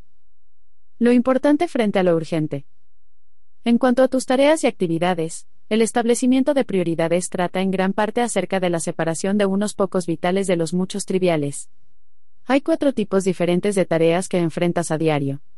Tu capacidad para clasificar estas tareas en sus categorías apropiadas puede aumentar significativamente tu productividad. Cada una de estas tareas puede agruparse en una casilla o cuadrante distinto. Cuadrante 1. Urgente e importante. Una tarea importante es algo que tiene consecuencias a largo plazo para tu carrera profesional. Una tarea urgente es algo que no puede ser retrasado o apartado. Una tarea urgente e importante es algo que está delante de tus narices. Viene determinada en gran medida por las demandas externas de tu tiempo, por las tareas y responsabilidades que debes iniciar y completar con el fin de mantenerte en la cima de tu trabajo. Hay personas a las que tienes que ver, cosas que tienes que hacer y lugares a los que tienes que ir. Hay clientes que visitar, tareas por completar y actividades que los demás están esperando que termines. La mayoría de las personas pasan la mayor parte de su jornada de trabajo en tareas que son a la vez vitales y urgentes. Tus tareas más importantes, tus prioridades más altas, son a la vez urgentes e importantes. A este se le llama el cuadrante de la inmediatez. Cuadrante 2. Importante, pero no urgente. El segundo tipo de tareas son aquellas que son importantes pero no urgentes. Pueden ser retrasadas o procrastinadas, al menos a corto plazo. Un ejemplo de una tarea que es vital pero no urgente es un informe importante que debes haber escrito, aprobado y presentado para finales de mes. O piensa en un trabajo de la universidad. Es algo vital para tu calificación al final del semestre, pero también es algo que puedes aplazar durante semanas y meses, y muchas veces así es. La mayoría de los trabajos se escriben la noche anterior a la fecha límite. Lo que fue antes vital pero no urgente de repente se vuelve muy urgente. A lo largo de tu vida, te ves rodeado de tareas importantes pero no urgentes. Leer libros importantes en tu campo, tomar clases adicionales o mejorar tus habilidades y capacidades son vitales para tu éxito a largo plazo, pero no son urgentes. Así que lo pospones.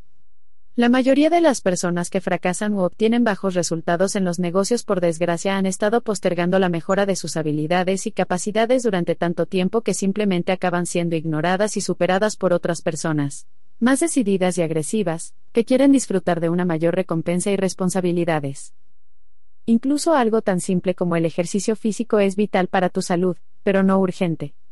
Puedes aplazarlo durante un periodo prolongado de tiempo, y la mayoría de la gente así lo hace. Los médicos dicen que el 85% de los principales problemas de salud que tienen las personas más tarde en la vida se podrían haber evitado si hubieran mantenido hábitos de salud adecuados, incluyendo la dieta y el ejercicio durante la mayor parte de su vida adulta. Estas tareas se incluyen en el cuadrante de la eficacia. Cuadrante 3. Urgente, pero no importante. Es probable que venga gente a tu oficina, te llamen o te envíen mensajes o correos electrónicos, pero tus respuestas contribuyen en poco o nada de valor a tu negocio o trabajo. Representan tareas que son urgentes pero no importantes. Estas tareas se incluyen en lo que a menudo se denomina cuadrante de la ilusión.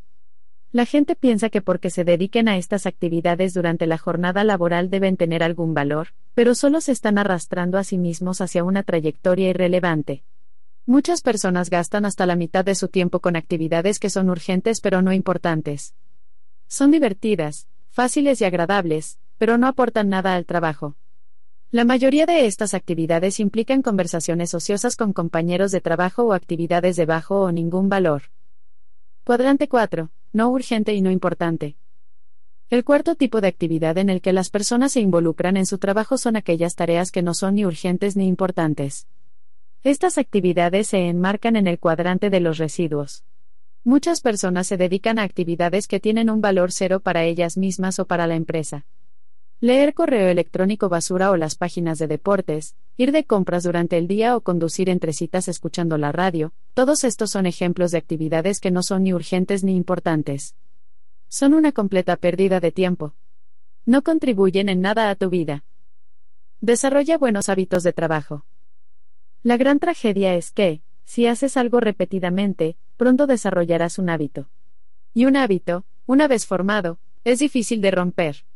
Muchas personas han desarrollado el hábito de pasar la mayor parte de su tiempo en actividades de escaso o ningún valor, y luego se asombran cuando les despiden de sus puestos de trabajo o les ignoran para un ascenso. La clave para una buena gestión del tiempo es que fijes prioridades y estés siempre trabajando en lo que es urgente e importante, es decir, tus tareas más acuciantes e importantes.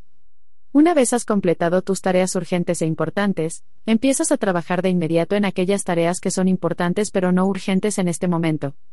Las tareas que son importantes pero no urgentes suelen ser aquellas tareas y actividades que pueden contribuir a tu carrera de manera significativa a largo plazo. 10. Establece tus áreas de resultado clave. Tal vez la clave más importante para una alta productividad sea que puedas centrarte y fijarte en las cosas más valiosas e importantes que puedes hacer a lo largo del día. El desarrollo de una claridad absoluta sobre tus áreas de resultado clave es esencial para la eficacia ejecutiva y la alta productividad. Tus áreas de resultado clave son aquellas cosas por las que has sido contratado para hacer, lograr o obtener. Son tus principales prioridades en términos del valor que aportas a tu empresa. Estas son las tareas que, una vez logradas, determinan si cumples o no con tus responsabilidades para con tu empresa y contigo mismo. ¿Cuáles son los principales resultados clave para los que se te ha contratado con el objetivo de conseguir? Trata de hacer la pregunta de otra manera. ¿Por qué estás en nómina? Esta es una cuestión de organización clave que deberías estarte preguntando cada minuto de cada día, especialmente cuando te sientes abrumado por demasiadas cosas que hacer y muy poco tiempo. Un área de resultado clave, ARC, se puede definir como la posesión de tres cualidades específicas. 1. Es algo que absoluta y positivamente debes hacer para cumplir con las responsabilidades y exigencias de tu trabajo. 2. Es algo de lo que eres 100% responsable. Si no lo haces tú mismo, no hay nadie más que pueda o lo haga por ti. 3. Es algo que está completamente bajo tu control. No necesitas asistencia o ayuda de otra persona para completar esta parte de tu trabajo. Si no estás exactamente seguro acerca de cuáles podrían ser tus áreas de resultado clave, ve a tu jefe y pregúntale. Pregunta a tu jefe, ¿por qué, exactamente, estoy en nómina? Sorprendentemente, la mayoría de los jefes tampoco sabrán cómo responder a esta pregunta. Nunca han pensado por qué estás en nómina, o incluso por qué ellos mismos están en nómina. Cuando haces esta pregunta y fuerzas a tu jefe a pensar en ello, ambos se volverán más productivos y eficaces en su trabajo. Sigue el camino. Una segunda pregunta con respecto a las áreas de resultado clave es, ¿qué puedo hacer solo yo que, si se hace realmente bien, marcará una diferencia auténtica en mi empresa? Como suele suceder, hay una respuesta concreta a esta pregunta para prácticamente cada hora del día. En tu trabajo, hay cosas que solo tú puedes hacer. Si no las haces, nadie más las hará por ti. Si las haces bien, marcarás una diferencia extraordinaria en tu trabajo y tu empresa. Estas son las actividades específicas que contribuyen con mayor valor a tu trabajo. Para rendir al más alto nivel, debes tener absolutamente claro cuáles son esas actividades más valiosas que cualquier otra y que solo tú puedes realizar de forma excelente. Recuerda, siempre hay un centenar de pequeñas cosas que puedes hacer que, si las haces bien, marcarán poca diferencia en tu éxito o en tus contribuciones. Centrarte en las áreas de resultado clave es la forma más directa de dar rienda suelta a la eficacia, la energía, la persuasión, el entusiasmo y la energía. Completar algo que es significativo e importante, tanto para ti como para tu empresa, siempre te proporciona una tremenda sensación de confianza en ti mismo y de poder personal.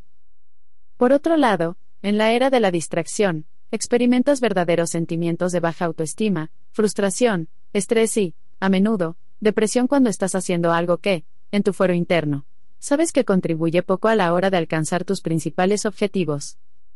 Define tus áreas de resultado clave. No suele haber más de 5 o 7 áreas de resultado clave en cualquier trabajo. Cada área es una tarea específica que debes hacer si quieres completar las responsabilidades importantes en tu trabajo. Por ejemplo, si eres vendedor, tus áreas de resultado clave son 1. Captación, es decir, la búsqueda de nuevos clientes con los que hablar. 2. Fomentar la confianza y la buena relación con los clientes para que estén abiertos a escucharte. 3. Identificación de necesidades con precisión. 4. Presentación persuasiva de tu producto. 5. Respuesta clara a las objeciones. 6. Cierre de ventas de manera decisiva. 7. Obtención de reventas y referencias de clientes satisfechos. Cada una de estas tareas deben ser realizadas para que puedas cumplir con tus responsabilidades como vendedor de tu empresa. Como gerente, tienes también siete áreas de resultado clave. Estas son 1. Planificación. Decidir exactamente lo que debe hacerse. 2. Organización. Reunir a la gente, el dinero y los recursos necesarios para cumplir con el plan. 3. Reclutamiento Encontrar a las personas adecuadas para trabajar contigo con el fin de lograr los objetivos. 4. Delegación. Asegurarte de que la gente sabe exactamente lo que se supone que deben hacer, en qué momento y a qué nivel de calidad. 5. Supervisión. Asegurarte de que cada trabajo se realiza en la fecha prevista y al nivel de calidad requerido. 6. Medición. Establecer normas y puntos de referencia, además de líneas de tiempo, para la realización de las tareas importantes. 7. Presentación de informes. Asegurarte de que cada persona por encima de ti, a tu lado y por debajo de ti sepa exactamente qué es lo que estás haciendo y logrando. Más del 90% de todos tus problemas en la gestión o en la vida tienen que ver con meter la pata en una de estas áreas de resultado clave. Es como olvidarse de un ingrediente importante en una receta de cocina. Por alguna razón, el plato simplemente no sabe tan bien como debería. La claridad es esencial. Todo el mundo, a todos los niveles de la organización, debería saber cuáles son sus principales resultados clave. Asegúrate de que todos los empleados que dependen de ti tienen claro el aporte más valioso que pueden hacer a la empresa. Uno de los mayores favores que puedes hacerles a tus empleados es ayudarles a que tengan claras las cosas más valiosas e importantes que pueden hacer y luego apoyarles para que alcancen esas metas a tiempo. No importa dónde estés en tu organigrama, necesitas saber dos cosas. En primer lugar, ¿Cuáles son las áreas de resultado clave de tu jefe? ¿Qué es lo que tu jefe tiene que lograr que es más importante para el éxito de la empresa que cualquier otra cosa? Si no sabes las respuestas a estas preguntas, no puedes ayudar a tu jefe a conseguir que su trabajo esté hecho, algo que es muy importante para tu propio éxito personal. En segundo lugar, necesitas saber cuáles son tus propias áreas de resultado clave. Además, cada persona que dependa de ti debe saber también la respuesta a esta pregunta sobre ti. Cada uno de tus subordinados tiene que saber también cuáles son sus propias áreas de resultado clave, en orden de importancia y cuando necesitan ser puestas en práctica. 11. Delega en otros. Una de las mejores herramientas de gestión del tiempo es conseguir que alguien haga la tarea completamente. Tu capacidad para delegar tareas de menor valor en aquellos que pueden hacerlas a un precio por hora o salario inferior es una de las habilidades vitales en la administración moderna. Delega todo lo posible en quienes puedan hacer las tareas tan bien o mejor que tú. Usa la regla del 70%. Si alguien más puede hacer una determinada tarea al 70% de tu nivel de calidad, ese trabajo es un candidato ideal para abandonar tu mesa y aterrizar en la mesa de esa otra persona. Multiplica tu valor. La delegación te permite pasar de lo que puedes hacer personalmente a lo que puedes administrar. La delegación es la habilidad que te permite aprovechar tu talento y habilidad y multiplicarlo tantas veces que todas las personas puedan recibir pequeñas partes de la obra. Siempre tienes una elección. Puedes hacerlo tú mismo, o puedes hacer que alguien más lo haga. La alta productividad requiere que siempre pienses en términos de este último enfoque. ¿Quién más puede hacer este trabajo aparte de mí? La delegación se puede aprender. Aprende las habilidades de una adecuada delegación. He escrito un mini libro de esta serie donde cuento todo lo que necesitas saber para maximizar tu productividad a través de otras personas. Elige a la persona adecuada para manejar cada tarea. Proporciona líneas de tiempo, plazos, estándares de desempeño y un calendario de revisión. También puedes delegar la resolución de problemas y la toma de decisiones si se encuentran entre tus deberes y responsabilidades. Puedes delegar la recopilación y búsqueda de información.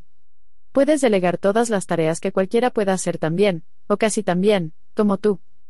Con la habilidad de la delegación, que fácilmente puede aprenderse, no hay límite que no puedas alcanzar en tu carrera profesional. Pero sin la capacidad de delegar correcta y eficientemente, siempre terminarás con demasiadas cosas que hacer y muy poco tiempo. Acabarás haciendo demasiadas cosas de bajo o de ningún valor. No podrás ponerte al día ni llegar a la cima de tu trabajo. Y esto puede dañar tu carrera. La mejor noticia es que todas las habilidades de negocio se pueden aprender. Cada idea de este libro es algo que se puedes dominar con práctica y repetición. Puedes volverte absolutamente excelente en el manejo de tu tiempo y pasar a duplicar y triplicar tu productividad en los próximos meses y años. 12. Concéntrate y sé firme. La concentración y la firmeza son requisitos esenciales para todo gran logro. La concentración significa que una vez que comienzas con tu tarea más importante, te comprometes a perseverar sin desviación o distracción. Tu capacidad de concentración con la mente puesta en el uso más importante de tu tiempo es el número uno de los requisitos para el éxito. Podrías cumplir con todos los demás requisitos con inteligencia, habilidad y creatividad, pero si no puedes concentrarte en una sola cosa a la vez, entonces no puedes tener éxito. Tienes que hacerlo primero en primer lugar, una cosa cada vez, y nada de lo segundo. Si no te disciplinas para concentrarte en un único propósito, siempre te encontrarás trabajando en tareas de baja prioridad. Siempre deja tiempo suficiente para tus prioridades principales. Averigua cuánto tiempo vas a invertir en hacer el trabajo, y luego añade un 30% más adicional, para tener en cuenta interrupciones, emergencias y responsabilidades inesperadas. Con un margen del 30% es probable corregir tu estimación del tiempo necesario para hacer el trabajo. Este es uno de los secretos para lograr altos niveles de productividad en tu trabajo. Earl Nightingale dijo que cada gran logro de la vida viene precedido por un periodo largo y sostenido de concentración. Practica la firmeza. La firmeza es una de las técnicas más importantes entre todas las técnicas de gestión del tiempo y de los principios de gestión de la vida. Una vez que empiezas una tarea, sigues con ella hasta completarla al 100%. La firmeza requiere que no continúes retomando y suspendiendo la misma tarea una y otra vez, irte a otra cosa y luego volver. Con la firmeza, una vez que tomas una tarea y comienzas con ella, te disciplinas para llevarla a término antes de pasar a la siguiente.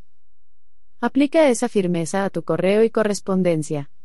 Rechaza los artículos sin importancia inmediatamente, y luego haz frente a los asuntos importantes una sola vez, ya sea archivándolos o respondiendo a ellos de inmediato.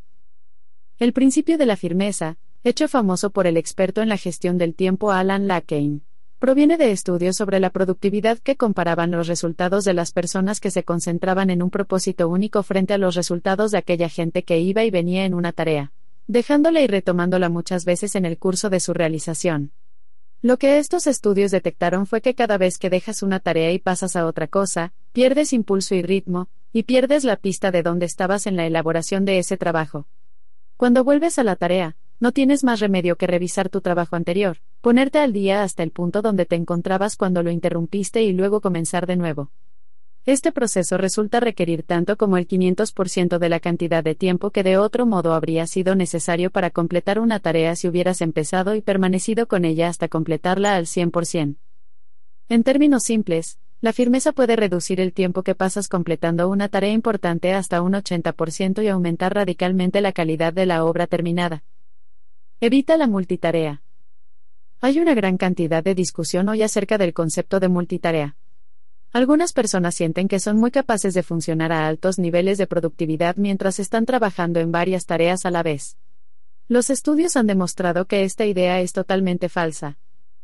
Lo que los expertos han descubierto es que la multitarea es en realidad un cambio de tareas. El hecho es que solo puedes hacer una cosa a la vez. Si dejas de hacer una tarea para pasar a otra, debes redirigir toda tu atención y energía a la nueva tarea. Al regresar de nuevo a la tarea anterior, simplemente estás realizando un cambio de atención, como apuntando unas de luz de un objetivo a otro. A continuación, debes adaptarte a la velocidad de la vieja tarea antes de empezar de nuevo. Un tonto muy tonto, según el USA Today, cada vez que pasas de una tarea a otra y regresas, quemas una cierta cantidad de energía cerebral e inteligencia. Al final de un ajetreado día de multitareas, puedes perder hasta 10 puntos de cociente intelectual.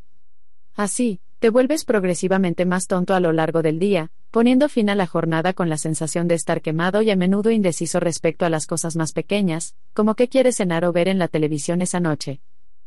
La multitarea es tentadora, pero es un uso insidioso del tiempo.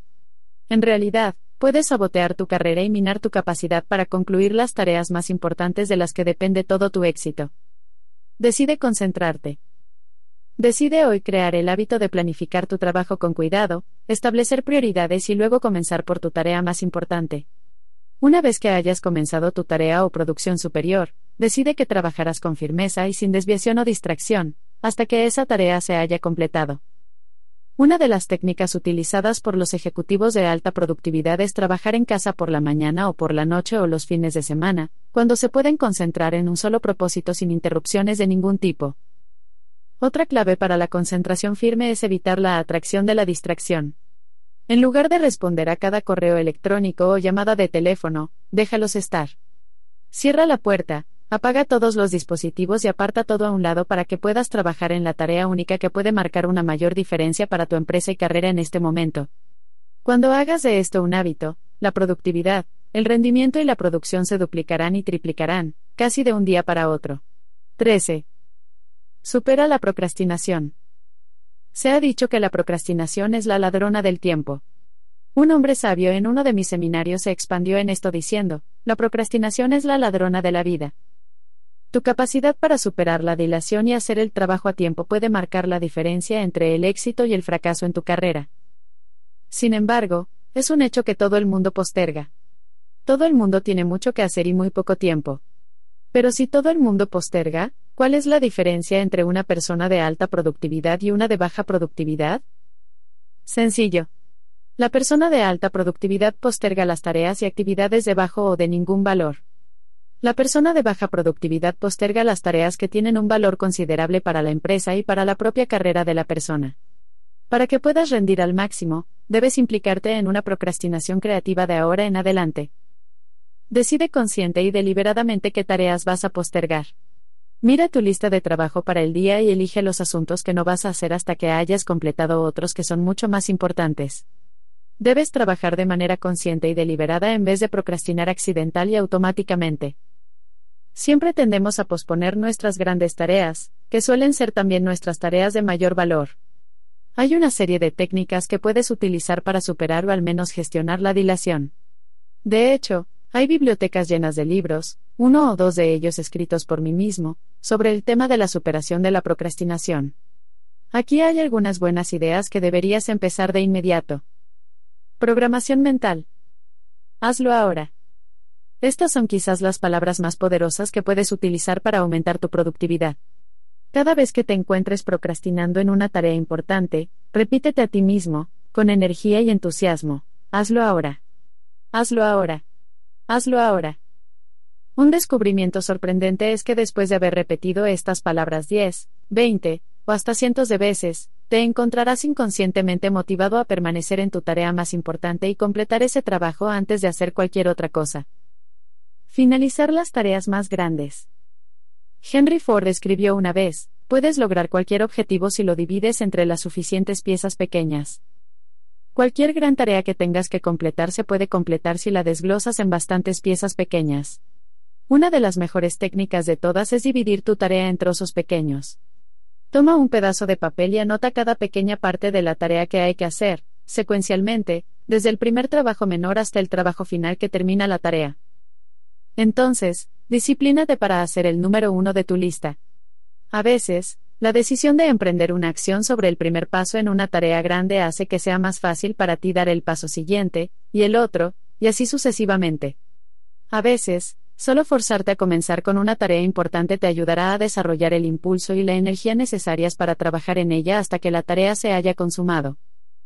El método de la rebanada de salami. Una variación de la técnica de dividir en pequeñas piezas para superar la dilación se llama el método de la rebanada de salami. Del mismo modo que no tratas de comerte una barra de salami de un bocado, no tratas de hacer una gran tarea de una sola vez. En cambio, divides la tarea en lonchas, reduces el tamaño de la tarea rebanando una parte pequeña cada vez. A continuación, decide completar esa parte pequeña antes de pasar a otra cosa. Cada vez que trates con tu tarea más importante, especialmente si estás abrumado con otras responsabilidades apremiantes, decídete a completar una parte de la tarea cada vez. A menudo, esta estrategia te ayudará a empezar el proyecto y hará que sea más fácil completar las partes 2, 3, 4, y así sucesivamente. Desarrolla un sentido de urgencia. Una de las cualidades humanas más raras y valiosas en el mundo del trabajo es el sentido de urgencia. Se estima que únicamente alrededor del 2% de las personas se mueven rápidamente para hacer el trabajo. Cuando desarrollas la reputación de tener una orientación a la acción y de hacer el trabajo de forma rápida, podrás pasar a la vía rápida de tu carrera.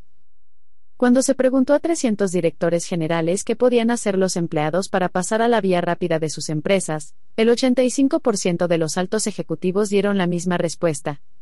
Las cualidades más importantes que buscaban eran 1. La capacidad de establecer prioridades y 2. La capacidad para empezar con el trabajo más importante y lograr que se hiciera rápido y bien. Cuando desarrolles una reputación de iniciar tus tareas más importantes y completarlas de forma rápida y conveniente, te sorprenderá agradablemente la cantidad de maravillosas oportunidades que se abrirán ante ti. 14. Crea bloques de tiempo. Requieres bloques ininterrumpidos de tiempo para el máximo desempeño. Cuanto más importante es tu trabajo, más importante se vuelve para ti crear bloques de tiempo para trabajar en proyectos serios. Es necesario un mínimo de 60 a 90 minutos para lograr cualquier cosa que valga la pena. Se tarda unos 30 minutos solo para entrar mentalmente en una tarea compleja, tal como la preparación de una propuesta, informes o incluso la planificación de un proyecto importante. Una vez que estés dentro de la tarea, puedes concentrarte con firmeza, a un alto nivel de conciencia y creatividad para los siguientes 60 minutos o más de trabajo serio y centrado. No mezcles lo creativo y lo administrativo. No puedes mezclar tareas creativas con tareas funcionales o administrativas. Realmente no puedes hacer tareas operativas y tareas creativas simultáneamente. Requieren pensamiento rápido o lento, pero no ambos. Las actividades de oficina requieren pensar rápido, a corto plazo. Las tareas creativas requieren pensamiento, planificación y aplicación. Piensa en el tiempo creativo como tu horario interno principal, y el tiempo operativo como tu horario externo principal. Y no los mezcles. No podrás hacer grandes trabajos creativos que requieran atención y concentración en un entorno típico de oficina a menos que pongas un cartel de no molestar en la puerta. De lo contrario, debes ser creativo en la búsqueda de formas para alejarte de tu entorno de trabajo, para que puedas completar las tareas de las que depende verdaderamente tu carrera. ¿Cómo crear bloques de tiempo? Aquí hay varias recomendaciones para la creación de bloques de tiempo, cualquiera de las cuales puede mejorar dramáticamente tu eficacia y eficiencia. En primer lugar, trabaja por la mañana, cuando estás más fresco y alerta. Muchas de las personas más productivas en los negocios se disciplinan para ir a la cama temprano y luego se levantan a las 5 o 6 a.m. para poder trabajar de 60 a 90 minutos ininterrumpidos antes de ir a la oficina. Incluso si llegas a la oficina un poco tarde, con esos 90 minutos de trabajo ininterrumpido lograrás tanto como la persona promedio en un entorno de oficina en tres horas. Otra ocasión en la que puedes sacar ventaja es la hora del almuerzo. Esta es una gran oportunidad para que apagues tu teléfono, desconectes Internet y elimines otras distracciones mientras los demás están fuera de la oficina tomando el almuerzo. Vas a tener 60 minutos seguidos de paz y tranquilidad, donde puedes trabajar con firmeza para poner en orden algunas de tus tareas más importantes. No molestar. Otra estrategia que puedes utilizar es cerrar la puerta de tu oficina en determinados periodos cada día durante los cuales trabajas firmemente en tus tareas mayores. Muchos ejecutivos consiguen un cartel de no molestar de un hotel y lo cuelgan en la manija de su puerta cuando trabajan. Todo el mundo sabe que, mientras este letrero está en la puerta, nadie está autorizado a interrumpir, salvo en caso de emergencia real. Mi supervisora, una mujer talentosa y hábil, se me quejó de estar abrumada con interrupciones sin parar de diferentes personas.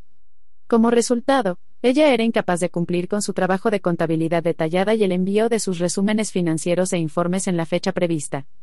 Después de recomendarle que pusiera un cartel de no molestar en la puerta y que trabajara sin parar durante una hora por la mañana y una hora por la tarde sin interrupciones, su vida laboral se transformó. Me contó que, en unos pocos días, se puso totalmente al día. Y lo que es más, Ninguna de esas interrupciones resultaba ser tan importante que no pudiera esperar a un momento posterior. Gana horas extra. Esta es otra gran técnica que prácticamente todos los ejecutivos sobre la vía rápida utilizan. Es tan simple que debería ser ilegal. Levántate un poco más temprano y llega a tu oficina una hora antes que los demás. Utiliza esa hora para organizar tu día, y ponerte en marcha antes de que haya posibles interrupciones.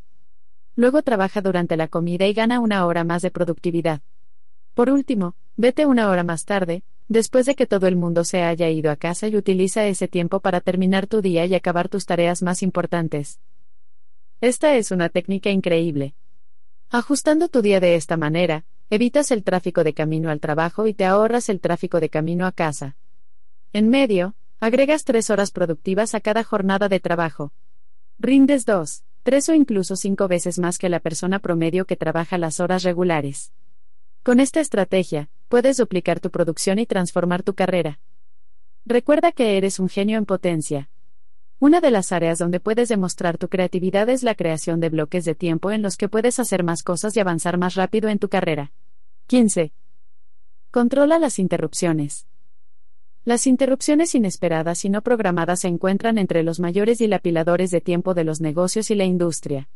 Estas interrupciones pueden venir en forma de una llamada de aviso de tu ordenador, un teléfono que suena, un mensaje SMS enviado a tu teléfono móvil, o gente que simplemente entra a tu oficina porque necesita hablar. Resulta que las personas son los mayores dilapiladores de tiempo en el mundo del trabajo. Tanto es así que el 50% del tiempo de trabajo se gasta en charlas ociosas con compañeros de trabajo. Mucha gente entra a trabajar por la mañana, y comienza a departir con sus compañeros de trabajo y luego continúa durante las siguientes dos o tres horas. En muchos entornos, la gente realmente no comienza a trabajar en serio hasta cerca de las 11 a.m., y luego llega pronto la pausa para el almuerzo. Después del almuerzo, vuelven y charlan con sus compañeros de trabajo un poco más, y no se ponen de nuevo a trabajar hasta la una y media o las 2 pm. Trabaja todo el tiempo que trabajes. La regla para ti es trabajar todo el tiempo que trabajes. Cuando entres a tu lugar de trabajo, comienza a trabajar de inmediato. No charles con otras personas, leas el periódico o navegues por Internet. Dado que ya planeaste tu día la noche anterior, empieza de inmediato con tu tarea más importante, y sigue trabajando, tarea tras tarea, hasta finalizar tus asuntos más importantes. Minimiza las interrupciones. Cuando alguien te llame por teléfono, ve al grano de inmediato. Di algo como, Hola, Bill. Me alegro de oírte. ¿Qué puedo hacer por ti? Ve directo al asunto. No pierdas el tiempo. Antes de llamar a Bill, escribe rápidamente una agenda de los puntos que deseas tratar en tu llamada telefónica. Cuando tengas a Bill al teléfono, dices, sé lo ocupado que estás. Tengo tres puntos que tratar contigo y luego te dejo volver al trabajo. Este enfoque es tanto cortés como profesional. La mayoría de los hombres de negocios ocupados apreciarán que vayas al asunto rápidamente y luego cuelgues el teléfono. Cuando alguien entre en tu oficina para charlar, le puedes decir, me encantaría hablar contigo ahora, pero de verdad que tengo que volver al trabajo. Tengo que terminar esta tarea para esta tarde. Siempre que digas las palabras mágicas tengo que volver al trabajo, la otra persona dará la vuelta y se irá. Ponte de pie enseguida. Para reducir al mínimo el coste de tiempo de las interrupciones inesperadas, cuando alguien entre en tu oficina, levántate y acércate a la otra persona diciendo algo así como, Estoy a punto de salir, ¿qué puedo hacer por ti? Entonces, sales con la persona de tu oficina y se quedan en el pasillo, hablando y escuchando. Cuando la persona ha terminado de hablar, dejas que regrese a su trabajo, y tú vuelves a tu oficina. Otra técnica consiste en llevar a los visitantes a una sala de reuniones separada en lugar de que entren en tu oficina. A continuación, estableces educadamente un límite de tiempo al inicio de la conversación diciendo algo así como, tengo una llamada importante de nuestro agente de Londres a las 3 y cuarto pm en punto. No puedo saltarme esa cita.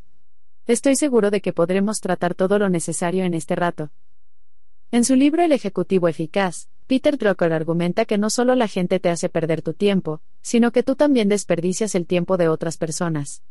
Él sugiere que reúnas el valor de ir y preguntar a otras personas, ¿qué suelo hacer que te haga perder el tiempo?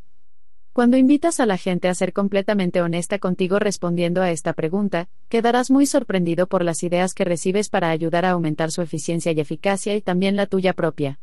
16. Agrupa tus tareas. Agrupar tus tareas significa simplemente que hagas cosas similares al mismo tiempo.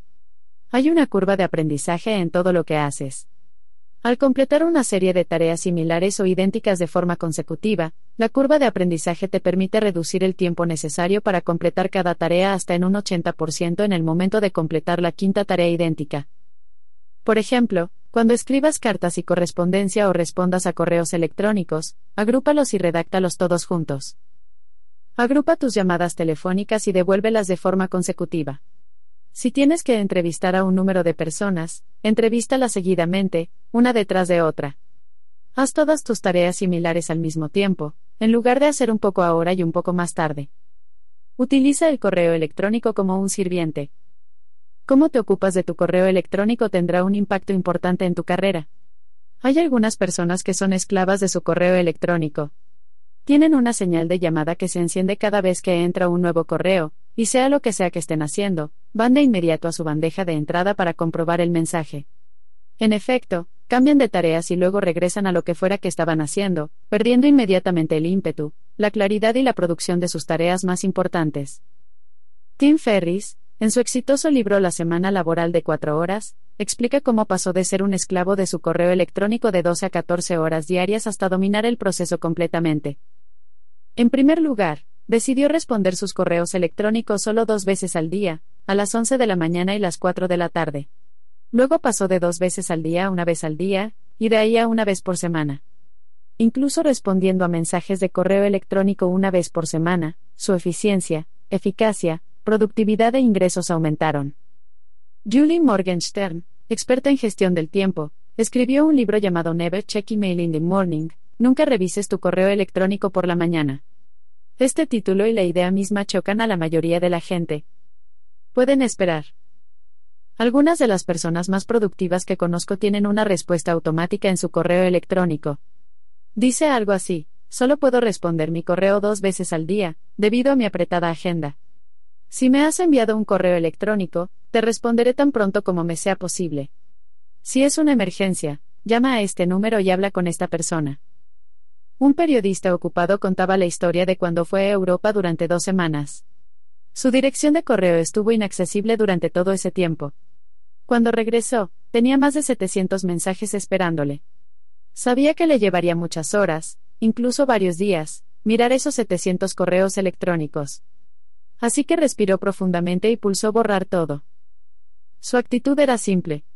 Se dijo, me niego a ser esclavo de una persona que me envía un correo electrónico, esperando a que responda inmediatamente. Además, si alguno de estos correos electrónicos fuese importante, el que lo envió lo hará de nuevo. Y tenía razón. El 90% de los correos electrónicos que borró nunca se repitieron y los que eran importantes fueron reenviados a los pocos días. Toma la decisión de no permitir que tu correo electrónico controle tu vida, como la cola mueve al perro. En cambio, disciplínate para utilizar el correo electrónico como una herramienta de negocios. Responde rápido y ve al grano. Revisa tu correo electrónico solo dos veces al día, o menos frecuentemente. Mejor aún, no mires el correo electrónico los fines de semana, y pasa más tiempo con tu familia y amigos o empleándolo en actividades personales. La buena noticia es que probablemente nunca perderás un mensaje importante. Hay muy pocas cosas que suceden que no puedan esperar un día o dos, especialmente en lo que respecta a los negocios. 17. Gestiona el teléfono. El teléfono puede ser un excelente sirviente o un amo terrible, especialmente si te sientes obligado a responder cada vez que suena. Para lograr la máxima productividad, debes poner el teléfono en su lugar para que no termines como un esclavo de cualquier persona que marca tu número. La mejor manera de tener el control sobre tus llamadas telefónicas es tenerlas todas filtradas por tu empleado administrativo, de lo contrario, pon el teléfono en silencio y deja que las llamadas vayan al correo de voz. Hay pocas llamadas o mensajes que no puedan esperar hasta que sea conveniente para ti que dirijas tu atención a responderlos. Una de las razones por las que nos estamos convirtiendo en esclavos de la atracción por la distracción es la curiosidad. No podemos parar de preguntarnos quién nos está enviando un mensaje, o quién hay al otro lado del teléfono. La única manera de resistir esta tentación de distraerte es apagar el teléfono totalmente, para que ni siquiera lo oigas sonar. Cada vez que te reúnas con tu personal y subordinados, o con tu jefe o con clientes, pon tus llamadas en espera. Apaga tu móvil. No permitas interrupciones de ningún tipo. Rara vez habrá algo tan importante que no puede esperar. Diez minutos de tiempo ininterrumpido en una conversación con otro individuo serán más productivos que 30 o 40 minutos con el teléfono sonando y respondiendo en el transcurso de tu conversación. Más tarde, puedes devolver las llamadas, una detrás de otra. Agrupa tus llamadas. Si tienes que hacer una serie de llamadas telefónicas en el transcurso del día, hazlas todas seguidas. Encuentra un espacio de tiempo donde puedas apartarte de cualquier otra distracción y haz solo llamadas a las personas importantes de tu lista, Anota el nombre, número y asunto de cada persona a la que tienes que llamar. Programa las llamadas telefónicas tan religiosamente como programarías una reunión con tu jefe. Si se trata de una llamada importante, escríbela en tu agenda para que te bases en una lista cuando estés hablando con la otra persona. Hay pocas cosas tan exasperantes como terminar una llamada importante con una persona inaccesible y descubrir que te has olvidado de tocar un punto importante porque no lo escribiste. Sé cortés y profesional. Cuando llames a otra persona, pregunta siempre, ¿es un buen momento para hablar? Los altos ejecutivos utilizan esta frase cortés y profesional para empezar una llamada de teléfono, incluso las acordadas y programadas. Si mientras tanto ha surgido una emergencia, puede no ser un buen momento para hablar, después de todo. Si tratas de seguir adelante con tu conversación en esta situación, la otra persona no será capaz de prestar mucha atención. Así que pregunta siempre, ¿es un buen momento? Si la otra persona dice que no es un buen momento, ofrécete a llamar más tarde o pídele a la persona que sugiera un horario que sea más conveniente. Esta es una forma sencilla de mostrar cortesía y respeto, y será apreciada. Nunca asumas que la otra persona tiene tiempo para hablar contigo en ese momento, no importa lo que hayas programado antes. Evita las llamadas perdidas. Haz todo lo posible por evitar jugar al gato y al ratón con el teléfono. Establece citas telefónicas exactamente como si fijaras una reunión cara a cara en la oficina. Cuando llames a la gente, deja un horario y número específico en el que estarás disponible. Cuando la gente te llame, y no siempre puedas hablar, haz que tu asistente acuerde una hora de devolución de la llamada que sea conveniente para la persona que ha llamado. Debería ser durante las horas en que estarás en tu oficina o disponible por teléfono para que puedas devolver las llamadas a tiempo. Utiliza el teléfono como una herramienta para los negocios. Cuelga y descuelga el teléfono rápidamente. Ve directo al grano. Sé cortés y amable, pero práctico y orientado a los resultados. Cuanto más preciso y preparado puedas estar sobre el tiempo y el contenido de tu conversación telefónica, más harás, de forma más rápida y más productivo serás en cada llamada. 18. Dirige reuniones eficientes. Entre el 25 y el 50% del tiempo de gestión se emplea en reuniones de todo tipo. Estas pueden ser reuniones personales, reuniones breves en el pasillo o mientras entras y sales de la oficina, o reuniones más formales sentado en una oficina o una sala de reuniones. Desafortunadamente, el 50% o más del tiempo de reunión se desperdicia. Las reuniones consumen enormes cantidades de tiempo y producen poco valor duradero. Sin embargo, las reuniones son también una herramienta de gestión clave y deben utilizarse eficazmente. Calcula el costo de las reuniones. Asegúrate de tener una buena razón para convocar o asistir a cualquier reunión. Contempla cada reunión como una inversión empresarial. Considera que cada reunión conlleva un coste en tiempo y salario de personal directivo y empleados. Calcula el pago por hora de los asistentes a esas reuniones y date cuenta de que necesitas obtener una compensación por tu inversión de esa cantidad de dinero. Si tienes a 10 personas en una habitación que ganan un promedio de 50 dólares la hora, entonces una reunión de una hora costará 500 dólares de la cuenta bancaria de la empresa. Si alguien quisiera invertir 500 dólares en un proyecto y acudiera a ti para su aprobación, querría saber lo que la empresa obtendría de ese gasto. Es probable que desearas pensar en ello durante un tiempo antes de aprobarlo. Puede que incluso quisieras más información y detalles antes de sentirte cómodo autorizando un gasto de ese tamaño. Trata cada reunión de la misma manera. Evita las reuniones innecesarias. Pregúntate siempre si esta reunión ha de celebrarse. Cada vez que una reunión no sea necesaria, es necesario no tener la reunión. Si personalmente no tienes que asistir a la reunión, entonces no asistas.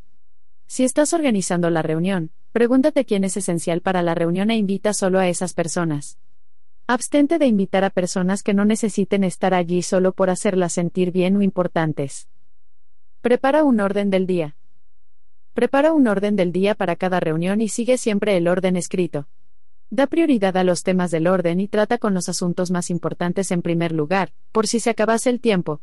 Como líder de tus reuniones, tu trabajo es mantener el rumbo de la conversación y presionar para cerrar cada asunto antes de continuar. Inicia y termina tus reuniones puntualmente. Si tienes personas que llegan tarde por sistema, tal vez podrías considerar cerrar la puerta con llave poco después de la hora de inicio. Otra estrategia consiste en suponer que el rezagado no vendrá y comenzar la reunión de inmediato. Una vez que comience la reunión, asegúrate de que no habrá interrupciones mientras esta dure. En su libro bestseller What Got You Here Won't Get You There, lo que te ha llevado aquí, no te llevará allí. Marshall Goldsmith dice que uno de los mayores defectos en el liderazgo es la tendencia a dominar las reuniones a las que asisten los subordinados del líder. Debido a que tú eres el jefe, todo el mundo te escucha cuando hablas. Con el tiempo, las personas aprenden a no decir nada o a no interrumpir, sino solo dejarte hablar todo lo que quieras, sobre cualquier tema que te parezca. Haz más preguntas. En una reunión, sé como el viejo búho sabio que tiene dos oídos y una boca. Utiliza tus oídos y tu boca exactamente en esa proporción. Haz más preguntas y escucha más de lo que hablas o contribuyes al orden del día. Utiliza una reunión para obtener el mejor pensamiento de cada persona presente, lo cual no es posible si te pasas todo el tiempo hablando. Las reuniones mejores y más eficientes son las que se hacen de pie. Puedes mantener este tipo de reuniones, tal vez en tu oficina, solamente que nadie se sienta y lo que necesita ser discutido se discute de forma rápida y concisa para que todos puedan volver a su trabajo. Es muy sencillo convocar dicha reunión. Vas y dices, para ganar tiempo, Porque sé lo ocupado que está todo el mundo, vamos a celebrar la reunión de pie. De esta manera, podemos discutirlo todo y volver al trabajo más rápido. Dado que las personas generalmente están ocupadas, descubrirás que, según el momento y el lugar, este tipo de reuniones serán muy apreciadas por los miembros de tu personal. Como Peter Drucker escribió una vez, cualquier cosa que suponga más de un 25% del tiempo de gestión dedicado a reuniones es signo de mala organización. 19. Lee más rápido, recuerda más. El vendedor medio actual lee miles de palabras de mensajes de correo electrónico, informes, noticias, información de negocios, artículos de revistas y otros datos. Para tener éxito hoy tienes que mantenerte al día con tus obligaciones de lectura. Vivimos en una sociedad basada en el conocimiento y una pieza clave de información puede tener un efecto inmediato en tu trabajo y toma de decisiones. Invierte un tiempo para ser selectivo con lo que lees. El mejor ahorro de tiempo en el mundo de la lectura e información actual es el botón de borrado del teclado. Úsalo pronto y utilízalo a menudo. Resiste la tentación de gastar tiempo leyendo cosas que no son de valor inmediato o de relevancia para tu vida y trabajo. Aprende a leer en diagonal. No puedes evitar toda la información que entra, pero puedes mirarla por encima en un momento y lugar que tenga sentido para ti. Una de las habilidades más importantes que puedes desarrollar es aprender a leer en diagonal. Si nunca has asistido a un curso de lectura rápida, deberías hacerlo ahora. Este curso te permitirá triplicar tu velocidad de lectura y nivel de retención, quizás en las dos primeras lecciones. Las tecnologías desarrolladas para la velocidad de lectura son fenomenales y cualquier persona puede aprender a leer entre 500 y 1000 palabras por minuto con altos niveles de comprensión. Agrupa tus lecturas. Cuando te encuentres con artículos, resúmenes o fragmentos de información valiosos en Internet, imprímelos y archívalos, o déjalos a un lado en una carpeta digital independiente en tu ordenador para leerlos más tarde. En lugar de cambiar de tareas, es decir, cambiar lo que estás haciendo ahora para ponerte a leer un artículo reciente, ponlo a un lado para leerlo en un momento posterior. Una vez que entres en el hábito de hacer esto, te sorprenderá cuánto más lees y cuánta más atención pones cuando lees ese material. Especialmente en lo que se refiere a los periódicos, puedes hacer que la información más importante publicada en los periódicos se envíe a tu ordenador diariamente, o puedes leer la versión en papel. En cualquier caso, ojea rápidamente y lee solo lo que sea relevante para ti. En la transmisión de noticias, la información más importante viene por lo general en el título y el primer párrafo. Muy a menudo, no necesitas leer todos los detalles de la historia para entender exactamente lo que ha sucedido. Lee selectivamente. Las revistas están diseñadas y elaboradas de tal manera que las leas pasando por todas las páginas. Se trata de que estés expuesto al máximo a los anuncios publicados. Pasa lo mismo con los periódicos. Por esta razón, debes leer revistas, diarios, periódicos y boletines de noticias de manera selectiva, leyendo solo lo que sea relevante e importante para ti. Revisa la tabla de contenidos y ve directamente a los artículos de interés para tu vida y trabajo. Una gran técnica para el material impreso se llama rasgar y leer. Rasgas los artículos que deseas leer, los pones en un archivo y llevas el archivo contigo para más tarde, cuando tengas un tiempo muerto. Revisa los libros cuidadosamente antes de decidir con cuáles deseas pasar el tiempo leyendo. Puedes suscribirte y contratar servicios de reseñas, tanto en forma impresa como en línea y recibir las mejores ideas de cualquier libro en tan solo unos minutos. Solo Dino. La mejor manera de ahorrar tiempo en tus esfuerzos de lectura es tomar la decisión de no leer nada en absoluto. Cuando cribas cuidadosamente el prólogo del material, la tabla de contenidos, la introducción y la información sobre el autor, o el índice, es posible que te des cuenta de que el libro o revista no tenga importancia para ti. En ese caso, deja de leer o descártalo por completo para que puedas liberar más tiempo y hacer las cosas de mayor importancia. Desarrolla un sistema. Con los años, He desarrollado el ritmo y el hábito de leer tres o más horas al día sobre temas relacionados con los negocios, la economía, la política y el desarrollo personal. Eso equivale a más de 150.000 horas de lectura a lo largo de mi carrera. Con la información que he acumulado, he sido capaz de escribir más de 60 libros, incluyendo este. Cuando la gente me pregunta cómo es que puedo leer tanto, mi explicación es simple. Organizo mi lectura y trabajo en ella poco a poco, minuto a minuto, hora tras hora, de vuelo a vuelo en avión, y cada vez que tengo tiempo libre, como por ejemplo en una sala de espera del aeropuerto. Recuerda, los lectores son líderes. Es imposible que estés al día en tu campo y en la cima de tu industria a menos que alimentes tu mente, continuamente pero de forma selectiva, con la información que está siendo generada hoy por parte de las personas más inteligentes que hayan vivido. 20. Invierte en desarrollo personal. La cosa más importante que puedes hacer para aumentar tu valor, mejorar tus resultados y volverte más importante para tu negocio es llegar a ser cada vez mejor en las cosas más importantes que haces. El autodesarrollo debe ser una parte permanente y continua de tu uso del tiempo diario. Es una función clave de la gestión del tiempo que puede situarte en el camino hacia el despacho ejecutivo y más allá. Encuentra el tiempo dentro de tu horario para seguir creciendo y desarrollándote. La regla básica en relación con el desarrollo personal es que no puedes ir más allá de lo que has sido hoy con tu conocimiento y habilidad actuales. Para ir más allá y avanzar en tu carrera, tienes que adquirir más conocimientos. Tienes que aprender más para ganar más. Una mejora continua e inacabable.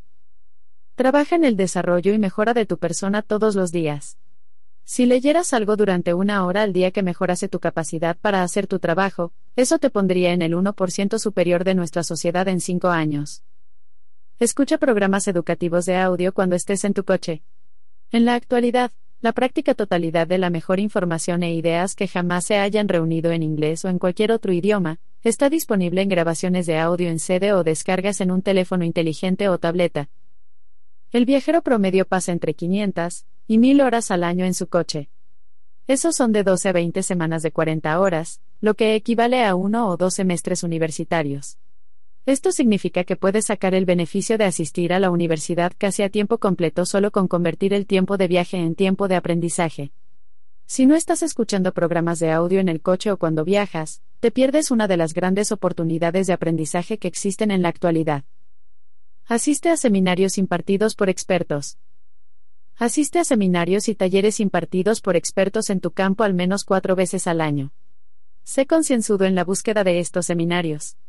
Prepárate para viajar grandes distancias para aprender de las mejores personas de tu negocio. La clave es que asistas a seminarios impartidos por personas con experiencia práctica que hayan alcanzado el éxito en su campo.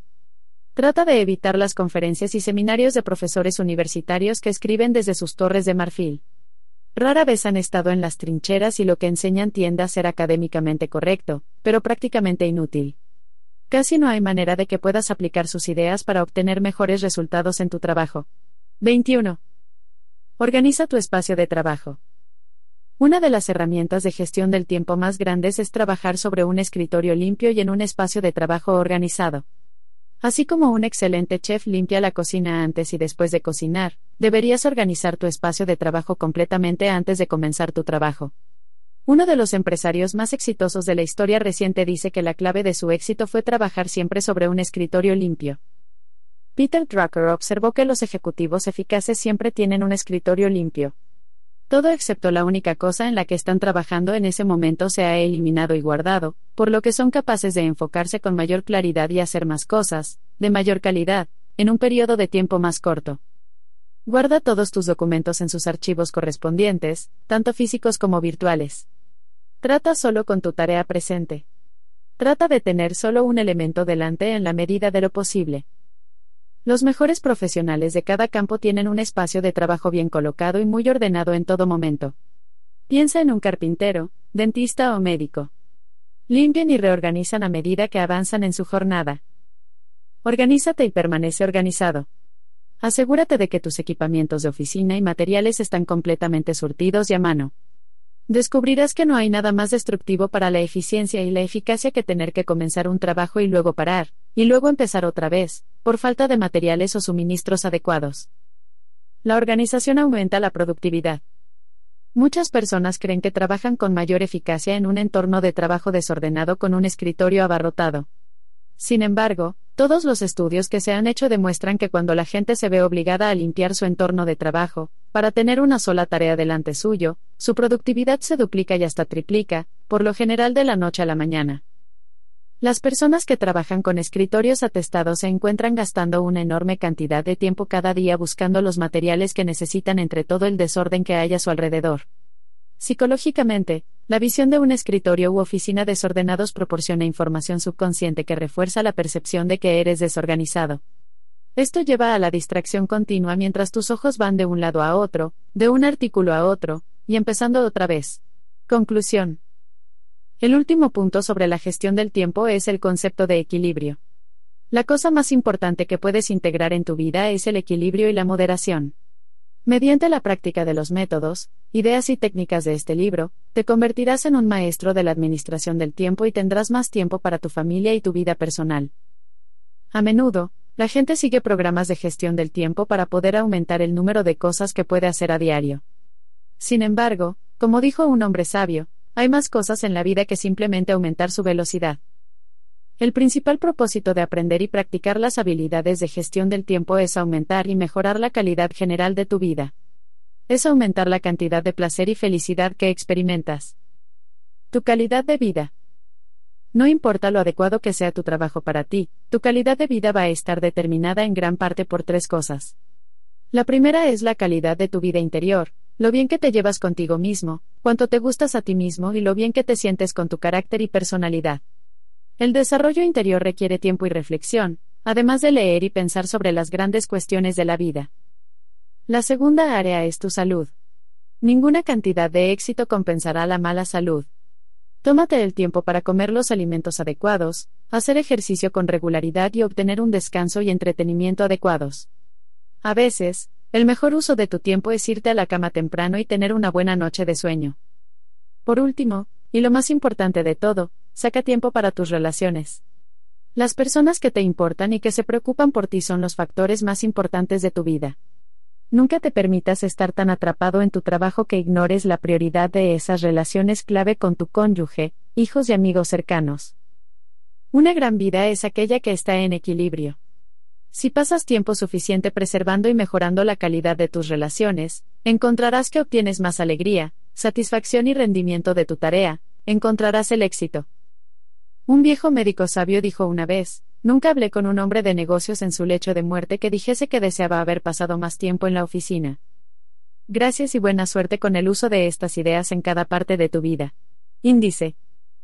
AC, método de listas, 3436 acción, frente a reacción, 6 actividades, de mayor valor, 66 administración del tiempo importancia de, una recompensa, 2 psicología de la, 510 administrador, áreas de resultado clave, 52-53 agenda orden para reuniones, 85-86 para llamadas, 81 agotamiento, evitar, 12 agrupar lecturas, 88-89 tareas, 77-79 Kerson, Dan, 31 alternativas, 19 ansiedad, 12 falta de control y, un aprendizaje, 92 áreas de resultado clave, ARC, 53-57 definición, 54 atención, 47-51. Atracción de la distracción, 64-65 autoanálisis, 17 autodesarrollo, 91-93 autoeficiencia, 5 autoestima, 5 ayuda de los demás, 26-27. Banfield, Edward, 21 Bierce, Ambrose, Diccionario del Diablo, 17 Billings, Josh, 26 bloques de tiempo, 70-73. Calidad de vida, 98 cambio de comportamiento, visualizar, 9 de tareas, 63 capacidad de ganar, 46 claridad, 25, 56-57 en las áreas de resultado clave, 56 en los objetivos, 31-32 en los resultados, 16. Comportamiento, visualizar el cambio de, 9 concentración, 61-65 concepto propio, 6 conocimiento, necesidad de, 26 consecuencias de las tareas, 34-35 conversación, con compañeros, 81 correo electrónico, 77-78 como distracción, 64 correspondencia, agrupar tareas, 77 Kobe, Stephen, 18 creencias sobre ti mismo, 7 cuadrante de ilusión, 50 de la eficacia, 49 de la inmediatez, 48 de los residuos, 50 curiosidad, 80 curva de aprendizaje, 77. Decisión. Dos defectos. En planes. 25 delegar tareas de la lista de cosas por hacer. 37 trabajo. 37. 58 60 depresión. Falta de control y. Un desarrollo personal. 91 93 deseo. 2 determinación. 2 diálogo interior. 8. 67 68 diccionario del diablo. Vierse. 17 disciplina. 2 distracción, atracción de la, 64. Dormir, 34 Drucker, Peter, 19, 40, 86, 94 El ejecutivo eficaz, 76 efectividad, 54 las 4 de para la, 2 eficacia cuadrante de la, 49 El ejecutivo eficaz. Drucker, 76 Eliminación de tareas, de la lista de cosas para hacer, 37-38 Emociones, 8 Entusiasmo, 54 Equilibrio, 97, 98 Escritorio abarrotado frente a despejado, 94-95 Estrategia de no molestar, 71 Estrés, 12 Falta de control y, una experiencia práctica, frente a seminarios universitarios, 92-93. Fanatismo, 17 Fecha límite, para un objetivo, 31 Ferris, Tim, la semana laboral de 4 horas, 78 Firmeza, 61-65 Ford, Henry, 25, 67 Frustración, 12. General Motors, 31 Agente de alto rendimiento Estudio sobre actitudes y comportamientos, 22 Procrastinación por, 66-67 Goethe, Johann Wolfgang von, 25 Goldsmith, Marshall, What got you here won't get you there, 85. Habilidades de delegación, 59-60 Necesidad de, 26 Hábitos, 35 Desarrollar buenos, 50-51 Hill, Napoleon, 15 Hora del almuerzo, 75. Ilusión, cuadrante de la, 50 Impulso, 63 Inicio del día, elección de tareas, 41 Inmediatez, cuadrante de la, 48 Interrupciones, 72 Controlar, 74-76 Evitar el teléfono, 80 Introspección. 21. Jefe, áreas de resultado clave, 56. Kahneman, Daniel, pensar rápido, pensar despacio, 16. La semana laboral de 4 horas, Ferris, 78 lectura rápida, 88 leer, 87-90 agrupar, 88 periódicos, 88 revistas, 89 sistema para, 89-90 ley de control, 6 de los 3. 42-44 de Murphy, 30 libros, decisión de leer, 89 lista diaria de cosas para hacer, 33-38 eliminación de tareas, 35-36 de cosas para no hacer, 37-38 listas de verificación, 28 método AF de para, 34-35 lugar de control externo, 6 de control interno, 6. Mañana, programar el trabajo para la 71-72 margen, en la planificación del horario, 62 mensaje de voz, 80 mente, programar, 89 método de la rodaja de salami, 68 metodología, 18-19 misión, 16-19 moderación, 97 Morgenstern, Julie, never check a mail in the morning, 78 multitarea, 28 evitar, 63. Never check a mail in the morning, Morgenstern, 78 Nightingale, Earl, 62 no, como respuesta, 38. Objetivos, 19 Claridad en los, 29 Consideración de, 15 Establecer, 31-32 Lista de tareas para alcanzar, 24-25 Plan para el logro de, 25-27 Oficina Llegar temprano, 72. Organizar el espacio de trabajo, 94-95 Ponerse en pie cuando alguien entra, 76 Organización del espacio de trabajo, 94-95.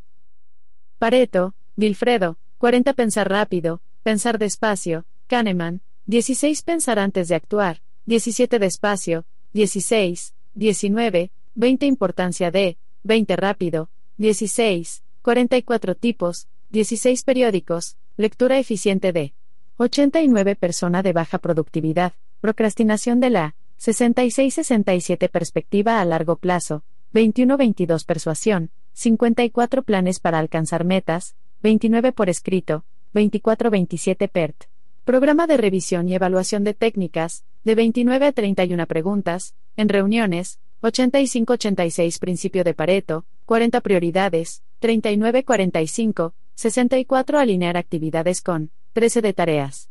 25 Procrastinación, 66-69 Productividad Delegación de trabajo y, 59-60.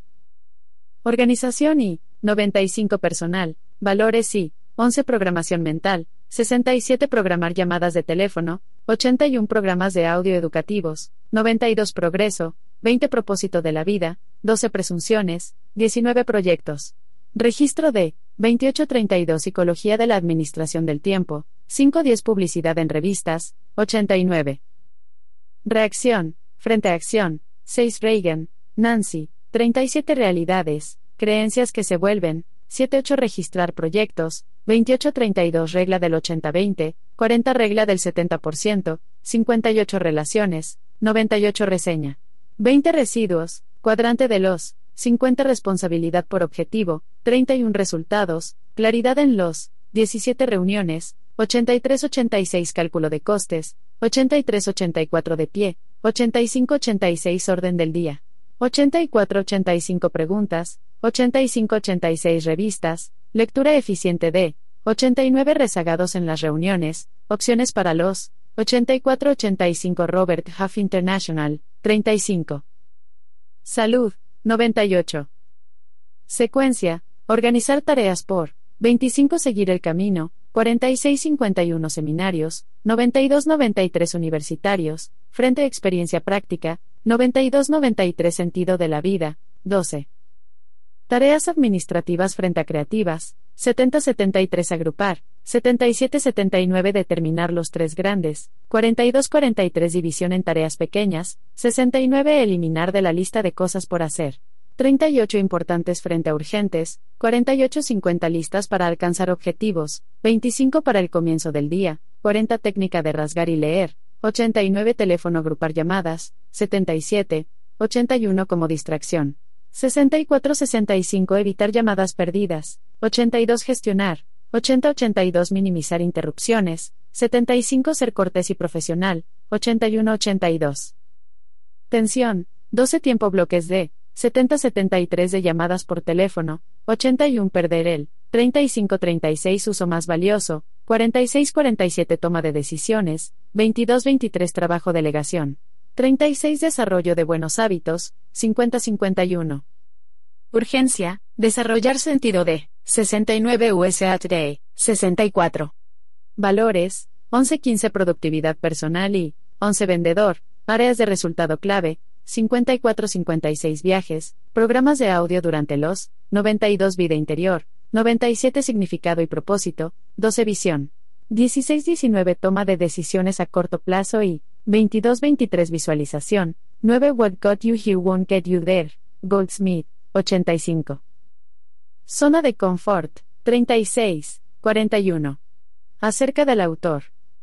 Brian Tracy es orador, preparador, líder de seminario, consultor y presidente de Brian Tracy International, una compañía de formación y consultoría situada en Solana Beach, California. Brian impulsó su camino hacia el éxito. En 1981, en charlas y seminarios por todo Estados Unidos, comenzó a enseñar los principios que había forjado en ventas y negocios. Hoy sus libros y sus programas de video y audio, más de 500, están disponibles en 38 lenguas y son usados en 55 países. Es el autor superventas de más de 50 libros, incluyendo Full Engagement y Reinvention. Aquí acaba Administración del Tiempo, la Biblioteca del Éxito número 7. Spanish Edition, escrito por Brian Tracy. Espero que hayas disfrutado de la narración.